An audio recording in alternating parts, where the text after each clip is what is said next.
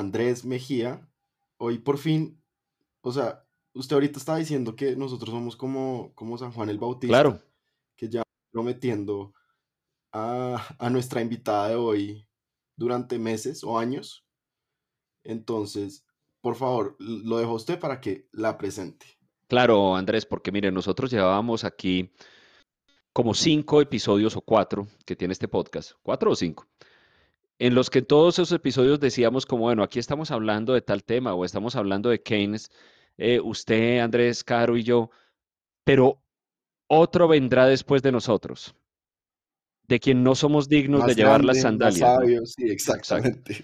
Y esa persona, créanlo, porque es que hay gente que cree que, que, que es mentira, ¿no? Que estábamos, como se dice, cañando. Pues les cuento que esa persona está aquí con nosotros hoy. Se llama Jimena Hurtado. No es poca cosa tener aquí a Jimena Hurtado. Jimena Hurtado es una persona realmente eminente y distinguida. Ella no lo diría por sí misma, entonces lo vamos a decir nosotros. Ella es una historiadora del pensamiento económico de nivel mundial, o sea, en el, en el circuito mundial de, de los historiadores del pensamiento económico está Jimena y está Jimena con un papel destacado. Ella es profesora de la Universidad de los Andes, de la Facultad de Economía. Ella es economista, creo que también estudió ciencia política y es doctora en economía. Y ella, mm, desde, desde el doctorado, si no me equivoco, Jimena, ella tomó el camino de la historia de las ideas, de las ideas económicas. Entonces, yo no sé, yo, yo estoy, yo estoy, Andrés, que le entrego las llaves a Jimena y nos vamos. O sea, vámonos, vámonos usted y yo para una tienda a, a tomar cerveza y, y porque es que a mí me da pena, ¿no? No estar a la altura de nuestra invitada. No, mejor lléveme a la tienda a tomar cerveza. O sea, como, eh, la verdad es como poquita la presión que me han puesto. Muchas gracias. Yo existo, es lo primero que tengo que decir. Aquí estoy. Eh, de verdad, muchas gracias. Los he seguido, he escuchado el podcast con atención. Y pues nada, la presión ha sido considerable. Espero estar a la altura de las expectativas y con mucho entusiasmo aquí para hablar de Keynes, pero también pensar en hablar de otras cosas. Que no, no, no No, pues pensamos esto, nunca, esto es, Jimena, Andrés, que Keynes fuera a despertar tanto entusiasmo, pero lo ha despertado. El éxito de los dos episodios anteriores es enorme. Los comentarios que hemos recibido son muy buenos, es decir, la, la, la gente está muy contenta, además porque es un pensador del que se habla mucho, se habla todo el tiempo, la gente dice cosas erróneas, ciertas, algunas, no sé, sobre Keynes. Entonces mucha gente está en el plan como de, bueno, ¿quién, quién, quién me ayuda a entender eso? Eh, de eso oigo decir esto, oigo decir lo otro. Entonces, pues el servicio que podamos hacer, aquí estamos para eso, con la mejor persona posible. Además, además Pues hay que, hay que decir una cosa que es que el presidente de la República, dicen, por ahí hay gente que dice que está oyendo terrenal, yo no creo porque amaneció una de estas, de estos días escribiendo sobre Keynes, ¿no, Andrés? Sí, es verdad. Sí, Ese es un, e- ese es un con eso episodio importante. cerramos, Mm. con eso Eso es un, cerramos la clase de historia del pensamiento económico este semestre. El señor presidente nos ha dado bastante material para trabajar en historia del pensamiento económico. Muy interesante. Entre otras Pero cosas, muy esa es la gracia, yo creo, de los, de todos los grandes pensadores, ¿no? Que son, siempre están vigentes, siempre están por ahí, siempre recurrimos a estas personas como, no sé, como reservas de sentido, como preguntas y respuestas que siguen siendo interesantes. Y además yo creo que también la incógnita, que son interpretables de muchas maneras. Y pues hoy Pero vamos a estar hablando de la teoría, ¿está hablando la de Keynes teoría o general, de, o de. Petro? Sí. Ah, no, si, si está hablando de los grandes eh, pues pensadores, no, acá nos, obviamente es de Petro. nos, vamos a Claro, nos vamos a sí. concentrar en Keynes, me parece. Sí, Entonces, no, la no, no hablemos de gracia, política. sí, la gracia de Keynes y como de toda esta gente, pensadores y pensadoras, es que es chévere volverlos a leer, siempre tienen algo que aportar y decir. Y además dejan una cantidad de preguntas abiertas y de posibilidades que, pues, que nos tiene aquí hablando esta gente todavía. Así es, así es, Andrés, Jimena. usted me deja, yo quiero, yo quiero decir una cosa sobre, sobre Jimena y una cosa sobre una confesión. Confesiones Oh, Dios. humeantes, como les dicen en, en los Andes. Adelante, a ver. O sea, Jimena es tan importante en, en el circuito de la economía mundial que conoce a Tyler.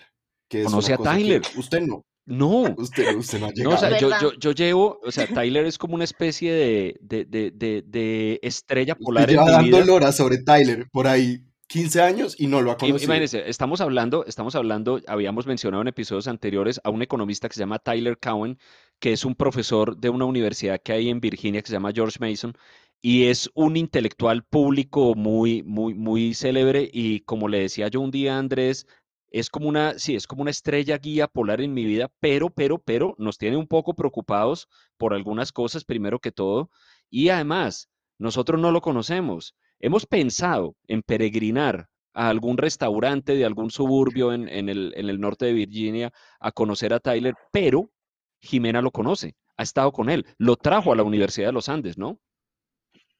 Estuvo acá el año pasado, eh, efectivamente con sus sacos muy específicos, particulares, con su búsqueda de comida, eh, porque esa es como una de sus grandes pasiones, y con su asumida posición de intelectual público, porque realmente eso le interesa bastante más que ser profesor universitario o cualquier otra cosa. Incluso les cuento la anécdota, estuvo difícil, teníamos que presentar su hoja de vida eh, para los requisitos de la universidad y ya no tiene hoja de vida, ya no hace hoja de vida como esos CVs que todos tenemos diciendo que hemos hecho y todos nuestros logros. Eh, Tyler ya no tiene eso, porque decidió que siendo un intelectual público, en realidad lo que le interesaba era recoger y recopilar sus intervenciones y su interacción eh, en lo público y la academia no es suficientemente pública, así que por eso decidió más bien dedicarse a estas cosas que ahora a ustedes les preocupan. Oye, Jimena, Exactamente igual que Andrés Mejía. sí, no, no, yo ya, yo tampoco tengo hoja de vida, yo, imagínese. Em, eh, en mi hoja de vida había un, un capítulo, una sección que era he sonado para, dos puntos. Pero, pero un, ¿Y para qué ha sonado? he Todo sonado para, sonado saber sonado para secretario de salud de, de Supía. Eh, Jimena, voy a decir una cosa, y esto, esto me duele, o sea, esto me arranca una parte del corazón decirlo porque pues, es Tyler's. Esa charla sobre los ejércitos, mm, mm, no sé, ¿no? Es decir, dura, sí. ah, y es que esa cosa, yo no sé por qué los grandes intelectuales vienen a Colombia y entonces vienen para acá, o y me imagino que lo mismo pasa en otros países, mm, si van a México, si van a Brasil, están pensando como, no, es que yo tengo que ir a decir algo allá que sea relevante para ese país. Y probablemente a este señor se le ocurrió, ¿cuál es la característica de Colombia? No, que allá hay mucha bala, mucho plomo, entonces voy a hablar de el argumento de Adam Smith en favor de que un país debe tener un ejército permanente. Ah, ¿por qué no nos vienes y nos hablas de algo que tú domines bien, ¿no? Es decir, eh, eh, o es cuando, no sé, viene Stiglitz, viene esos personajes, "Eh, voy a decir algo relevante para este país. Mm, eso casi siempre sale mal, me Sí, parece. creo que no hacen mucho la tarea de descubrir a dónde están viniendo, realmente, o sea, seriamente. eh, y también eh, es que nosotros les creemos muchas cosas, ¿cierto? O sea, los ponemos también Claro. a hablar de cosas de las que no necesariamente saben, entonces ahí hay un pedazo de responsabilidad, pero esa vez, el año pasado lo invitamos para venir a hablar y a participar en la conferencia anual de la Sociedad Internacional Adam Smith, que me va a llegar al siguiente punto de conversación.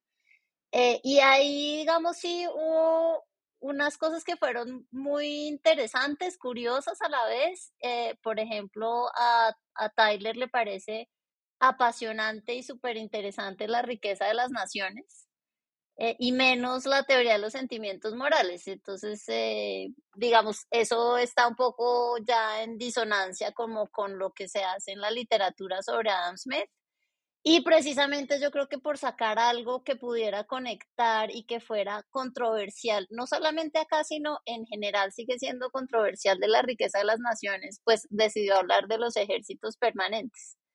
Que sí, es, es como curioso, pero al mismo tiempo es una forma muy provocadora de su estilo de participación en el debate público.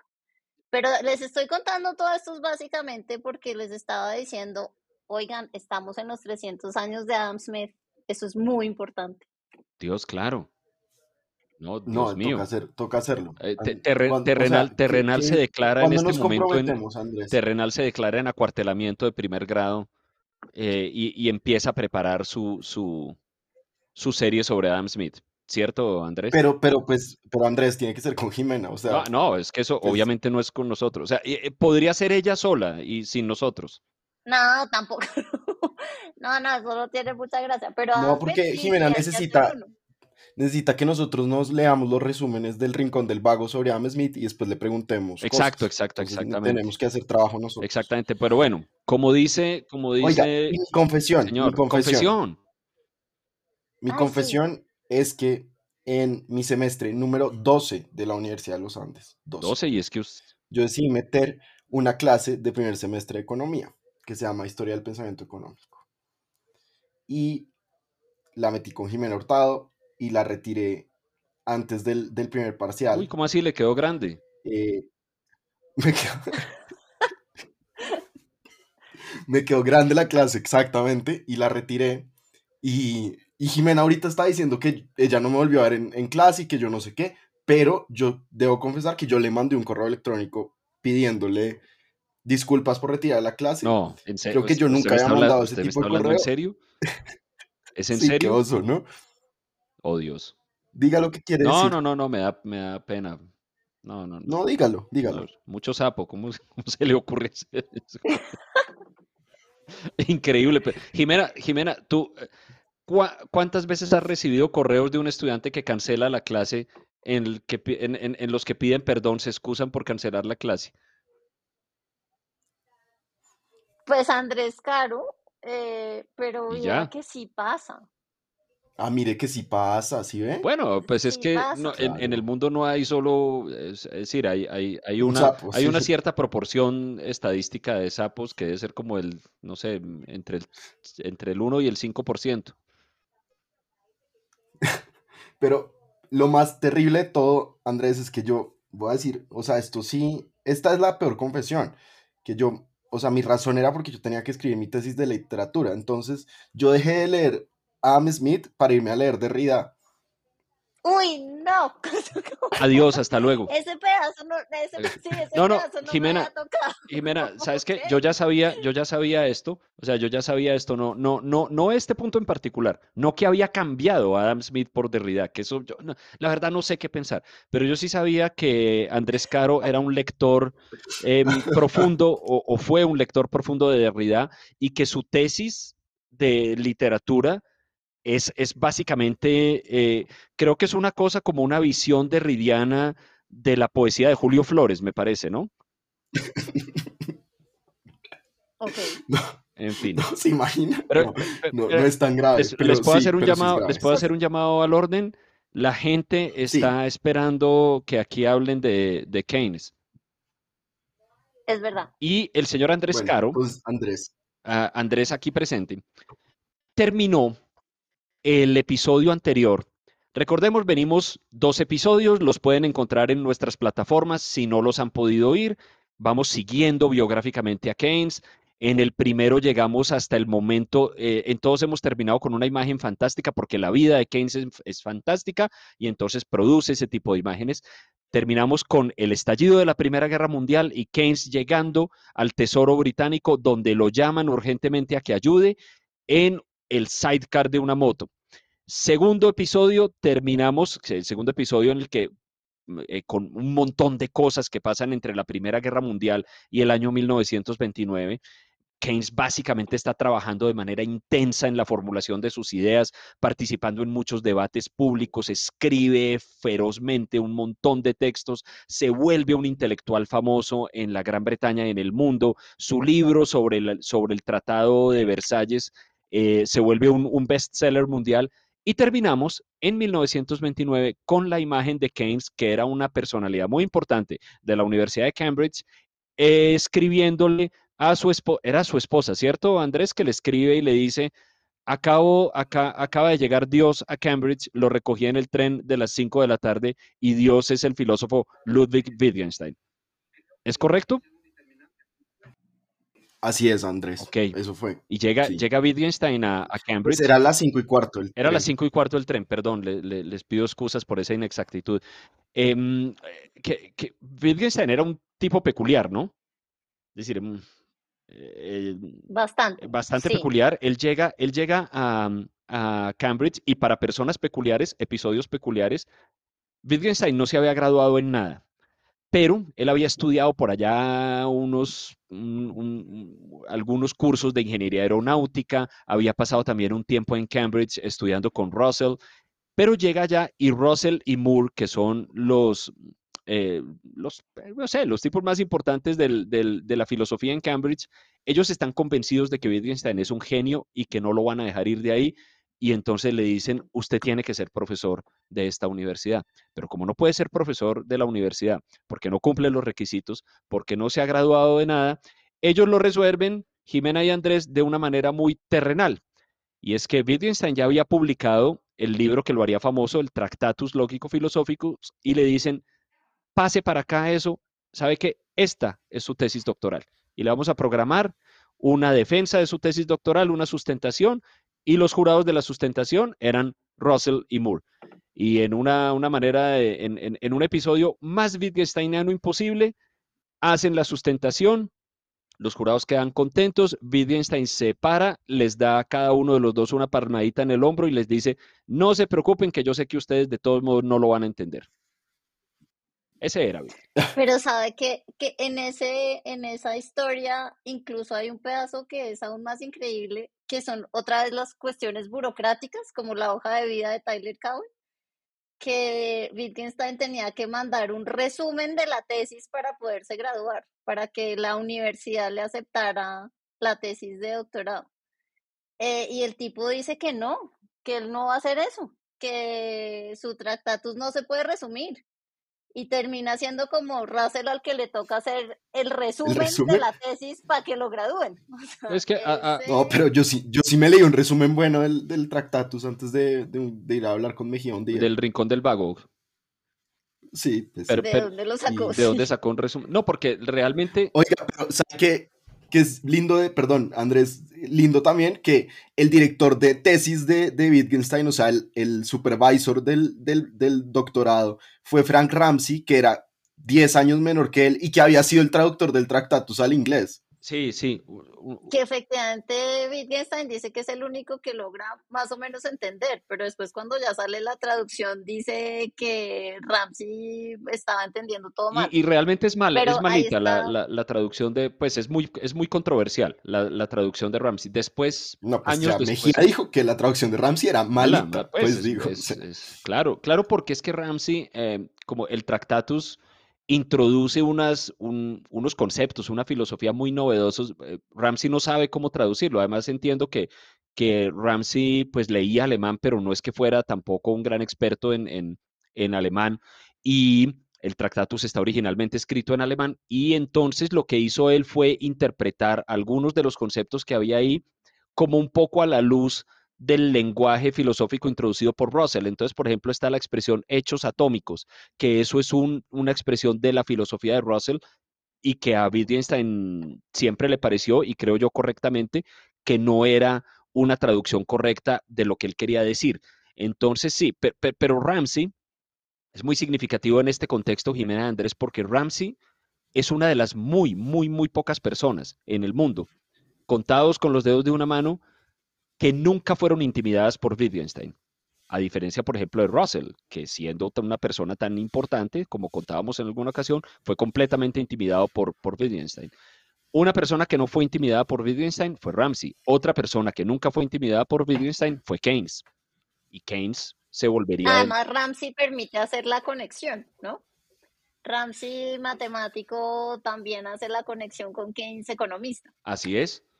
Ra- Ramsey, Además de que le tocó lidiar con Wittgenstein en persona, pero pues también hace este pedazo de, de, te hace unas contribuciones muy importantes y Keynes también considera que es un tipo muy, muy brillante.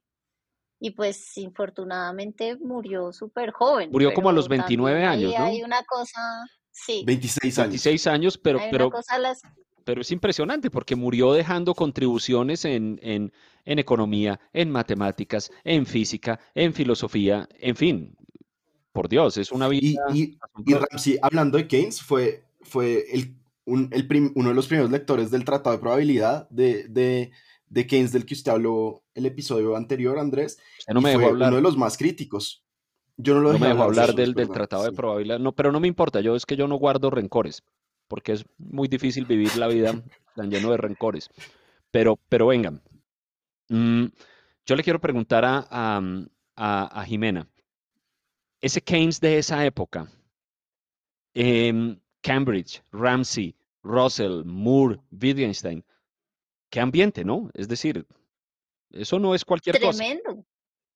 Sí, no. Además porque, o sea, es el, ambiente intelectual, pero ustedes también contaban mucho sobre el ambiente como personal y de amigos y el grupo de Bloomsbury y todas esas cosas que es eh, absolutamente pues desafiante, interesante, que están cambiando una cantidad de cosas y yo creo que el contexto en el que se están moviendo es, es definitivo. Pues por un lado hay como, ya pensando como en cosas de, de economía, eh, como el desafío del totalitarismo y a eso es a lo que eh, Keynes pues se está enfrentando diciendo no podemos hacer del capitalismo una cosa, una técnica eficiente pero para poder hacer eso necesitamos hacernos preguntas que no nos hemos hecho hasta ahora y pensar de manera diferente eh, a lo que se ha venido haciendo hasta este momento.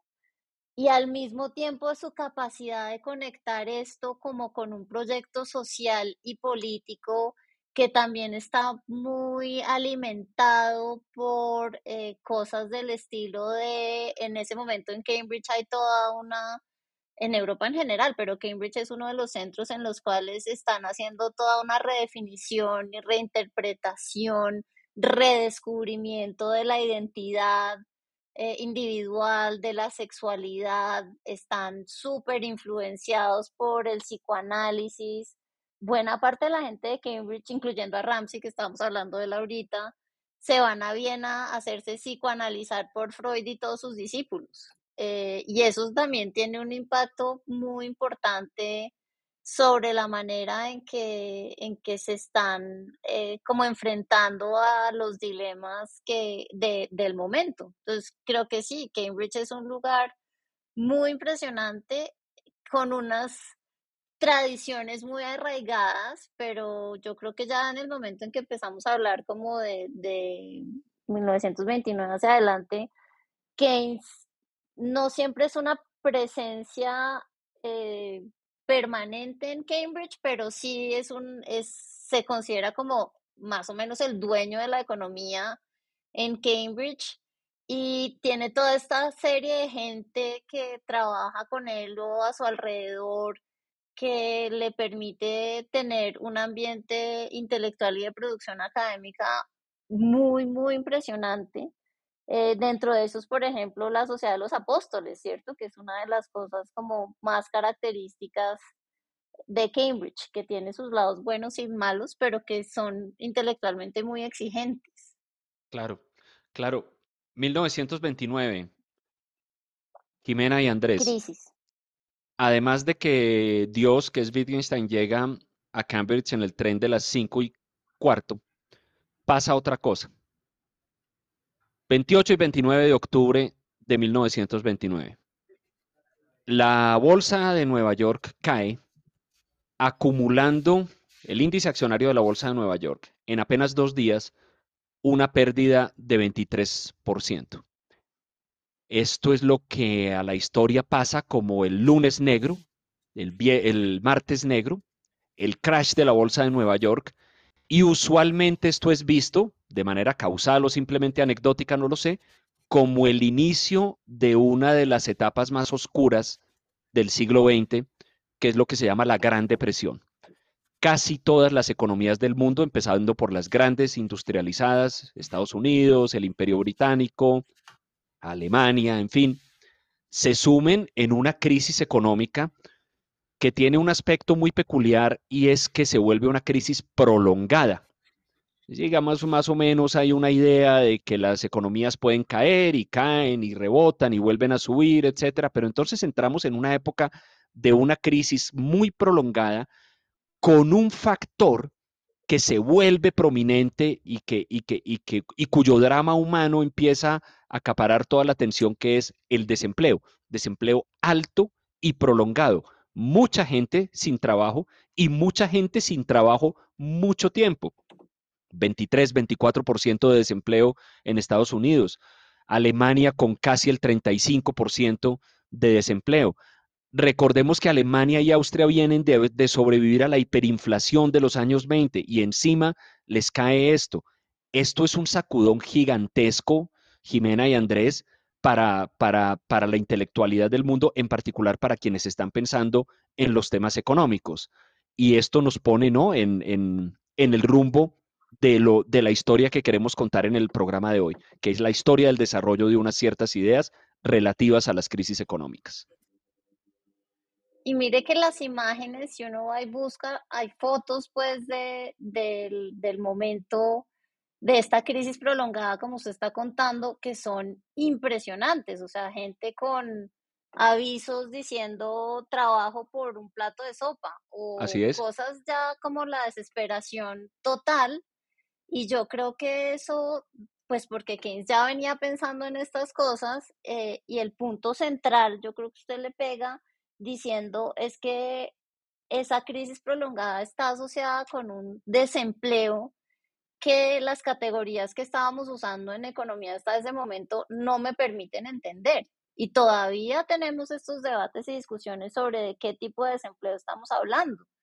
Entonces, un poco lo que puede mostrar eh, el desarrollo de las ideas de Keynes es nada, o sea, esta historia que nos tenían, y yo creo que la pelea que tiene Keynes con el laissez-faire es muy, muy importante, como esa combinación que él identifica entre el laissez-faire e individualismo y dice, eso ya está agotado. De pronto esto sirvió para el siglo XIX y la globalización y la internacionalización de la economía, pero esto se agota en el momento en que aparece el sufrimiento humano y los economistas siguiendo la ley de C están diciendo, no, no se preocupe que el, el, mercado se autorregula y que la iniciativa privada va a lograr solucionar todos estos problemas. Y, y el punto de Keynes es que no es así, que hay que tener una acción voluntarista y algún tipo de, de guía, de dirección de la economía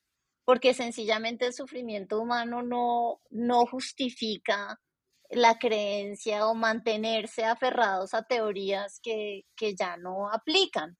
Entonces eso también muestra como que Keynes está pensando la economía, la teoría económica es una cuestión dinámica y, y contextual y, y eso lo tenemos que ir pensando y considerando también y creo que es un punto que para él resulta muy importante porque además al interior de Cambridge Keynes también está peleando con, lo, con quien era el dueño de Cambridge antes de él, que es Marshall, ¿no? Que también es una cosa que es eh, importante de anotar eh, la historia de Marshall y que anecdóticamente Marshall no deja a Keynes como el encargado de la silla de economía y el tripos de economía y esas cosas, sino que deja a Pigou, y, y, ahí hay también toda una serie como de discusiones teóricas, pero también personales eh, que, son, que son importantes eh, en esta discusión. Pero yo creo que usted le pega como a la cosa fundamental y es pensar eh, el desempleo en un mercado que supuestamente se autorregula, cómo se puede entender y qué se debe hacer al respecto. Jimena, y una cosa de la... Oiga, Andrés, o yo, o yo lo de la ley de lo de la ley de SEI de, de seis. Sí, es que, es que Jimena, eh, nosotros teníamos una conversación esta, esta, esta mañana, es que Andrés Caro y yo a veces tenemos bastante tiempo para conversar de bastantes cosas. Entonces tuvimos un debate como de 40 minutos de cómo se pronuncia la, la, la ley de SEI, ¿no? Porque la ley de SEI viene de Jean-Baptiste, tal vez. Eh, eh, Jimena, ¿me corriges? Jean-Baptiste Say. Say, exacto. Sí, Jean-Baptiste Say. Pero todo el mundo dice la ley de Say. Por eso usted no dice Say. Say. porque creemos que todo es como gringo, pero no. Como, como una canción. Es, y, Una canción muy buena que se llama 666 de Paul McCartney y, Michael Jackson. Pero, eh, claro. Cosas de la pronunciación. Estamos hablando de un francés. Em, y yo, y yo suelto una cosita antes de algo que iba a decir, de, que iba a decir Andrés, y es, yo creo, em, Jimena, que ese concepto de la ley de SEI que, que acabas de, introducir nos sirve para que te preguntemos qué, cuál es el estado, digamos, el consenso de lo que cree la teoría económica en ese momento, cuando estalla la crisis del 29 y luego la Gran Depresión, sobre eso, sobre los ciclos económicos, sobre la manera como en ocasiones la economía fluctúa en uno u otro sentido. Creo que no se había em, visto o estudiado la posibilidad de que eso, de que la economía no fluctuara, sino que cayera y se mantuviera abajo en ausencia de un estímulo durante mucho tiempo. Entonces, mm, em, con, el pretexto de la ley de SEI, porque eso es un tema ahí, em, yo te quiero dejar esa pregunta, pero creo que Andrés iba a decir algo y lo interrumpí. No, no, yo, y, se refiere a esa pregunta que usted, quiere, que usted quiere hacer, Andrés, y es una cosa sobre la crisis del 29 que yo creo que Keynes notó muy rápido, es que era una, fue una crisis eminentemente financiera, como de pánicos financieros, y, y no fue, por lo tanto, una crisis de escasez, fue una crisis, digamos, de, exuberancia y de confianza, no una crisis, digamos, como una crisis económica de hambrunas producidas porque no había recursos suficientes, sino una crisis producida por el sistema bancario y financiero. Y creo que de ahí surgen las soluciones que él va a plantear en la teoría general, ¿o no? Pues mire que precisamente eso me hace pensar como en, dos cosas. Primero, eh, ¿Se acuerdan que Keynes en algún momento dice que el problema de la economía es que eh, Ricardo había dominado la economía como lo había hecho la Santa Inquisición en un momento de la historia de la humanidad? Digamos, esa comparación de David Ricardo con la Santa Inquisición pues ya es bastante significativa, ¿cierto? Eso ya muestra de entrada que a Keynes le pone problemas el consenso que él percibe que existe dentro de la economía y que yo creo que la asocia efectivamente con, con Marshall y con Marshall llamado como nuevo clásico, ese sí.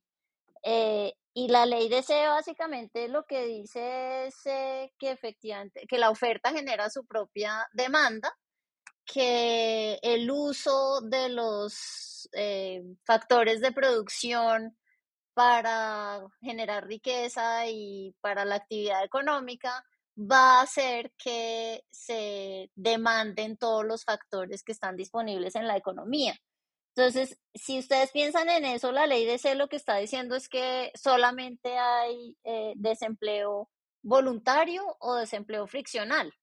Pues porque si los propios procesos de producción lo que hacen es que logran integrar a toda la gente que está dispuesta a trabajar a la actividad económica, pues sencillamente el asunto es que, hay que producir más y hay que eh, sencillamente esperar a que los ciclos eh, se autorregulen. Entonces, una pura cuestión de autorregulación del mercado. El mercado se ajusta a, a lo que está pasando en ese momento. Entonces los ciclos supuestamente no deberían durar en el tiempo o, o deberían tener unas como duraciones eh, que, se, que se solucionan por sí mismas. El recalentamiento o la desaceleración de la economía pues son temporales.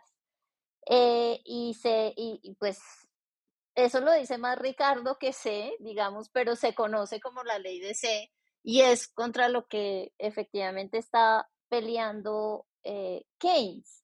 Y yo creo que hay otro punto súper importante con el que está peleando, y lo nombró ahorita Andrés Caro, y es el papel de las finanzas y de la moneda en la economía capitalista. Si ustedes se fijan, digamos, en Marshall y en la economía clásica en general, siempre se presenta la moneda como un velo. La moneda es un es lo que permite los intercambios, lo que es el medio de pago, es lo que supera el problema de la doble coincidencia de necesidades, que usted quiere una Coca-Cola y yo solamente le puedo vender clases de historia del pensamiento económico, pues no podríamos transar, pero pues si hay moneda podemos transar. Eh, y entonces la moneda aparece solamente como eso, como una unidad de cuenta, pero no es algo esencial al funcionamiento de la economía capitalista. Y eh, ahí sí Marx ya lo había dicho, pero Keynes va a enfatizar en eso el carácter esencial de la moneda para el funcionamiento del mercado capitalista, que es un mercado que vive en incertidumbre. Entonces yo creo que esas dos características, el pedazo de la incertidumbre y el pedazo de la moneda, son cosas que Keynes está trayendo al análisis económico para decir eso de la autorregulación del mercado y de que solamente hay desempleo voluntario o friccional pues no describe lo que está pasando en la economía capitalista en 1929 y sobre todo no describe la crisis y lo que deberíamos hacer frente a la crisis. Cuando dices desempleo voluntario o ficcional, friccional, perdón, Jimena. Ficcional es, es, otro tipo de desempleo. El desempleo friccional. sí, eh, sí. Em, o, Tiene razón. Es el nuestro. Es el nuestro, es, el, desempleo, el desempleo ficcional es el nuestro, exactamente. Pero, pero mira, estamos entonces. Pero espere, no, o sea, como, sí, pero entonces exactamente eso que, eso qué quiere decir, o sea, el desempleo voluntario es sencillamente que usted no está dispuesto a trabajar por el sueldo que está vigente en ese momento en la economía. Eh, usted decide que su tiempo vale más que lo que le está dispuesto a pagar, entonces usted decide no trabajar. Eh, y el desempleo friccional es este que tiene que ver con los ciclos, que es sencillamente un problema de estoy entre trabajos, por ejemplo, o es, me estoy, estoy reconvirtiendo mi fuerza de trabajo y haciendo MBAs o yo qué sé, y ahí entonces es una cuestión, o puede haber un problema de búsqueda, de tenemos, eh, no se está encontrando la oferta y la demanda, pero pues si resolvemos esas fricciones del mercado, pues ya queda resuelto el problema. Entonces, digamos, la fricción del mercado puede ser crear un portal como mi empleo, ¿cierto? Entonces, así la oferta y la demanda se encuentran y ya sencillamente es una cuestión de facilitar ese encuentro, pero, pero se soluciona. O sea, y por eso es que supuestamente los ciclos se solucionan y se reabsorbe o lo que sea eh, ese desempleo. Entonces, lo que están diciendo básicamente, y es a lo que se está oponiendo Keynes, es como los únicos desempleos que existen en una economía de mercado en competencia, que ese es el otro asunto, es eh, ese desempleo o voluntario o friccional, no hay más. En ese, en ese universo conceptual de mm, que, que, que, por así decirlo rige en la mentalidad, en, el pensamiento sobre la economía en este momento, Jimena, si me si me permite resumirlo y me corrige si me equivoco, las cosas serían así, como de esta manera, es como esa cuestión de los ciclos económicos, es decir, la, economía es un sistema que se ajusta por la vía de los precios, entonces cuando hay cambios en la demanda por la vía de los precios, eso se transmite a la oferta, la oferta se ajusta a la demanda, hay una fricción temporal, de pronto hay, una, hay un ajuste temporal y, listo. Y volvemos a una especie de equilibrio. Pero aquello de que una economía caiga y se quede ahí durante un tiempo. Y, aquello de que decías ahora y explicabas los conceptos del desempleo voluntario o friccional, pero aquello de que exista un 23% de la población que puede trabajar desempleada seis meses, un año, dos años, tres años, cinco años, eso como que no cuadra en ese molde, es decir, es como inexplicable dentro de ese universo conceptual, dentro de ese paradigma, diríamos. Pues sí es sospechoso, pero digamos, después de las teorías keynesianas van a aparecer otros, otras escuelas, otros pensadores, otros economistas que van a decir, eh, no, lo que pasa es que eso se debe, por ejemplo, a la intervención del Estado en el mercado. Entonces, en realidad es, culpa del Estado, de lo que hace el Estado, lo que hace que los ciclos se prolonguen. Pero si dejáramos funcionar al mercado solito, entonces el mercado lograría resolver esos problemas. Y la brillantez me parece a mí que dice es decir, no, el mercado solito no lo resuelve. Y por eso es lo, yo me estoy adelantando, yo sé, pero esa es como la como la brillantez, pero como el cabezazo de Keynes de llamar a su teoría una teoría general. Precisamente es lo que usted está diciendo. Estos casos no los podemos pensar dentro del marco que teníamos de equilibrio en la economía, del equilibrio competitivo. Esto, lo que Keynes está proponiendo es una teoría que dice, ese es un caso, ese es un caso del funcionamiento de la economía yo les voy a dar una teoría que es más amplia que eso. Entonces, Keynes está haciendo una cosa súper ambiciosa, que es eso de decir, yo sí estoy construyendo una teoría general que explica el funcionamiento del capitalismo hoy en día, no como lo que ustedes tienen que explica una cosa que ya no es. Y yo creo, Andrés, adelante. Andrés, que hay uno, uno ve como tres rasgos de Keynes que, que son muy, que hemos tratado de, ponderar mucho y yo sé que en los últimos episodios siempre hablamos de que Keynes es maravilloso y fantástico, pero estos tres rasgos creo que sí son muy impresionantes, por lo menos, y son que Keynes era una persona que fácilmente corregía sus teorías, o sea, Keynes fue un, prote un perdón, un, un, un defensor del libre cambio, del, del libre mercado, hasta los 20 y después se volvió proteccionista y está esa carta buenísima de Virginia Woolf diciendo, parece que Maynard se volvió un proteccionista, estoy tan impactada que creo que me voy a desmayar, que es una carta de 1930. Otra, otra cosa de Keynes es su antimoralismo su amor, o su amoralismo, porque muchos de las... Eh, de las visiones sobre la crisis económica y que, que, se mantienen hoy en día son las del, las del riesgo moral y, y las de dejar que el mercado se corrija porque hay, porque hay como malos jugadores en el mercado y, es, y hay que sacrificarlos y dejemos que se quiebren los bancos y dejemos que haya desempleo porque el mercado se corrige. Y Keynes dice, no, eh, no, no seamos moralistas, pensemos en el futuro, hagamos las correcciones que tenemos que hacer, no nos, no nos sintamos satisfechos con, con el desempleo y con las hambrunas, porque además son súper peligrosas en términos políticos. Y el otro rasgo que a mí me gusta mucho es que Keynes favorece la acción y no la pasividad. Y de pronto acá es lo más anti hetero, perdón, lo, lo más antiortodoxo, lo más heterodoxo, y es si podemos hacer algo, hagamos algo. Claro. Y es como una, es como ese cambio claro, que es en contra del laissez-faire y el status quo al mismo tiempo. Porque, porque Jimena Andrés, eh, conectando con lo que acaba de decir Andrés del, del, moralismo que hay en esas visiones, ese no hacer nada, que era como la, la, la forma ortodoxa de ver la cuestión de, del Estado frente a los ciclos económicos, ya, ya seguramente hablaremos de eso, pero eso fue lo que llevó a la, a la tragedia política al gobierno de Hoover en, en, en Estados Unidos antes de que Roosevelt asumiera el, el, el poder en el país. Era que básicamente su lectura de las cosas y de la Gran Depresión estaba informada por esa manera de ver las cosas y esa, es, es como eso que hablábamos los episodios anteriores de ver la economía como una especie de ordenamiento natural con equilibrios naturales que se restaurarán por sí mismos si y solo si las autoridades se mantienen al margen y permiten que esas fuerzas vuelvan a encontrarse sin su intervención. Por tanto, hay algo no solamente, sino, no solamente metafísico, sino como moral allí también, en el sentido de que no está bien meterse con la operación de un orden, de un orden natural de las, de las cosas, ¿no?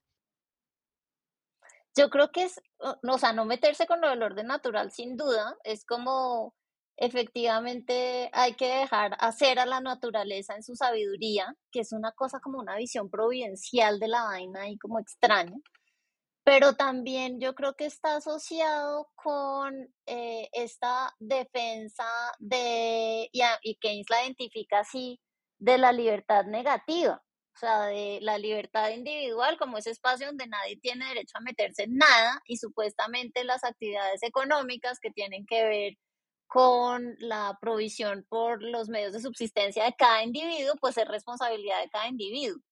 Entonces, la mezcla de esas dos cosas, y por eso Keynes identifica que el problema que hay en ese momento en términos de, de, política económica es la combinación entre el dejar hacer, y además el dejar hacer, si ustedes se acuerdan, el dejar hacer está conjugado, es deje hacer, o sea, la traducción exacta es deje hacer. Deje hacer. Y ese deje hacer, y se le está dirigiendo al Estado y esto es Francia 1750, eh, cuando están los comerciantes de Gournay, pero también los fisiócratas, diciéndole al, al soberano, al déspota, deje hacer al mercado, deje hacer. Y se lo están diciendo específicamente al Estado. Por un lado está eso y por el otro lado está lo que Keynes identifica como en el siglo XIX la incompetencia absoluta de la administración pública, pues hace que esta idea del individualismo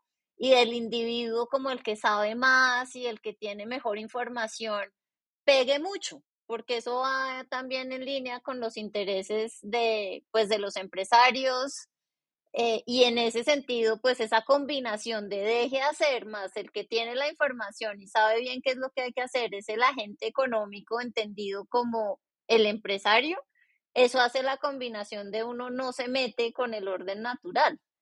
Eh, y en ese sentido, creo que efectivamente, como decía ahorita Andrés Caro, lo que está proponiendo Keynes no es una cuestión de caridad, o sea, él no está diciendo lo grave del desempleo de largo plazo no es solamente que la gente y el sufrimiento humano al que yo hacía referencia hace un rato, lo que está diciendo es que es que es ineficiente. Es que y él tiene una frase, a mí hay dos textos de Keynes que me gustan mucho, que es precisamente el final del laissez-faire y donde hace esta pregunta de si soy un liberal eh, y en el texto del final del laissez-faire, él sí dice que, que por su parte él considera que el capitalismo bien manejado, y como que subraya ese pedazo del bien manejado, es la mejor forma de organización social porque garantiza el mayor crecimiento eh, económico la mayor creación de riqueza y lo que para él es muy importante como efectivamente la, el apalancamiento de una sociedad burguesa, que es una de las cosas que él aprecia más por toda la riqueza intelectual, artística, no sé qué, de la que ustedes ya han hablado. Claro, claro. Jimena, el, el, hemos, hemos entonces, para, para delinear el campo de juego dentro del cual viene eh, Keynes a reaccionar con su teoría general, Hemos hablado entonces de esa visión que viene desde la teoría clásica, complementada luego con, con los avances neoclásicos, etcétera, y, con, y también con movimientos de opinión pública del liberalismo del siglo XIX, es esta, es no se meta. Para acabar de delinear ese campo de juego, Jimena, yo, yo quería proponer que habláramos de otra cosa que ocurre en esta época y es que como reacción a lo que acaba de pasar, es decir, al, ciclo económico que está ocurriendo, surge otra explicación alternativa que es lo que ha venido a llamarse como la teoría austriaca de los ciclos económicos. Y en particular en el contexto de esta historia, y como yo soy chismoso y a mí me gustan las anécdotas, esto está sobre todo asociado con la llegada a, a Inglaterra de otra persona, ya hablamos de la llegada de uno, de Wittgenstein, hablamos ahora de la llegada de Hayek, un pensador y economista austriaco que en el año 1931 desembarca en Londres, lo trae una figura de la academia de ese entonces que se llama Lionel Robbins, autor de unos libros muy buenos y que cuenta buenas historias sobre esa época, por una razón anecdótica, y es que Robbins es, no sé si es el decano, pero es la personalidad de la economía en la Escuela de Economía de Londres, en la London School of Economics. Y por el otro lado, por allá, está en Cambridge Keynes, que ya es una persona famosa, reputada, y con ese ánimo competitivo del capitalismo competitivo, Robbins dice, yo le voy a montar la competencia, es decir, tengo que de alguna manera destronar a Cambridge y a Keynes de mm, ese lugar que tienen como la cima de la economía en, en este país. Entonces lo que voy a hacer es traerme una persona importante de Europa y se trae a Hayek, cosa que no sale muy bien. ¿no? Porque pues ya hablaremos de eso. A, nosotros nos impresiona mucho como algunos pensadores como que tienen estrella, otros no tanto. Hayek le da muy duro esta llegada a Inglaterra, eh, no habla bien inglés, la gente en las clases no le entiende. Y entonces empieza un debate entre los dos, Keynes y Hayek, sobre cuál es la verdadera naturaleza de los, de los ciclos económicos. Y yo veo que todavía hoy, Jimena, la gente discute mucho a, lo largo de estas líneas, ¿no? Y, todavía hay gente que se alinea en, el campo austriaco versus el keynesiano, en fin, y por allá otros más monetaristas miran como riéndose, en fin, eso, eso ¿qué, qué, será, podemos decir de esas épocas? Pues no, estaba pensando en, ustedes han visto eh, los raps de Keynes contra Hayek, son buenísimos, son muy entretenidos. Em, bueno, no, pero eh, digamos, hay, hay una cosa aquí dentro de la anecdotica que de pronto ustedes me corrigen, pero yo también tengo la impresión de que Keynes fue instrumental para la llegada de Hayek a Inglaterra. Lionel Robin seguro porque es alguien que está precisamente intentando hacer esa síntesis entre, entre la economía clásica, digamos, y esto que está surgiendo desde Menger, que es como el padre de la economía austriaca, eh, y después un personaje súper oscuro que pues ahí sí deberíamos eliminar del mundo, pero que es Mises y finalmente Hayek. Entonces, y, y dentro de esas anecdóticas, digamos, hay unas cosas eh, también divertidas y es que Hayek y Keynes es, a los dos les gusta mucho el arte, pero obviamente Keynes es un tipo rico, como ustedes han contado, pues que se quiebra y vuelve a, a, enriquecerse, pero entonces hace todas estas compras de obras de arte y comparten su pasión por los libros viejos. Entonces, digamos que sí tienen una relación cordial, pero sin duda, y se toman en serio el uno al otro, eh, pero sin duda sus prescripciones de política económica son completamente diferentes. Entonces, mientras, como decía Andrés Caro, está el pedazo voluntarista en Keynes, que básicamente pues es como estudiemos macroeconomía para poder hacer política económica bien hecha, eh, aparece Hayek por el otro lado diciendo nunca jamás vamos a poder hacer política económica bien hecha porque nuestro conocimiento es absolutamente insuficiente y si hacemos cosas es más el daño que vamos a hacer que, que lo que sí vamos a lograr por las consecuencias no intencionadas de nuestras acciones. Y el punto que usted estaba haciendo pues sobre la teoría de los ciclos económicos, yo solamente quería terminar con esta otra anecdotica que es que si ustedes se fijan, Hayek lo volvemos a recuperar en economía cuando le dan el premio Nobel, pero durante su vida, como usted estaba diciendo, en el ESI no le va muy bien en economía, pero incluso después cuando se va a Estados Unidos, él no llega a una facultad de economía, él llega a la facultad de sociología. Y una de las cosas que a veces dicen por ahí que explica eso tiene que ver con Hayek saca un librito de teoría de precios, donde precisamente está intentando explicar los ciclos económicos.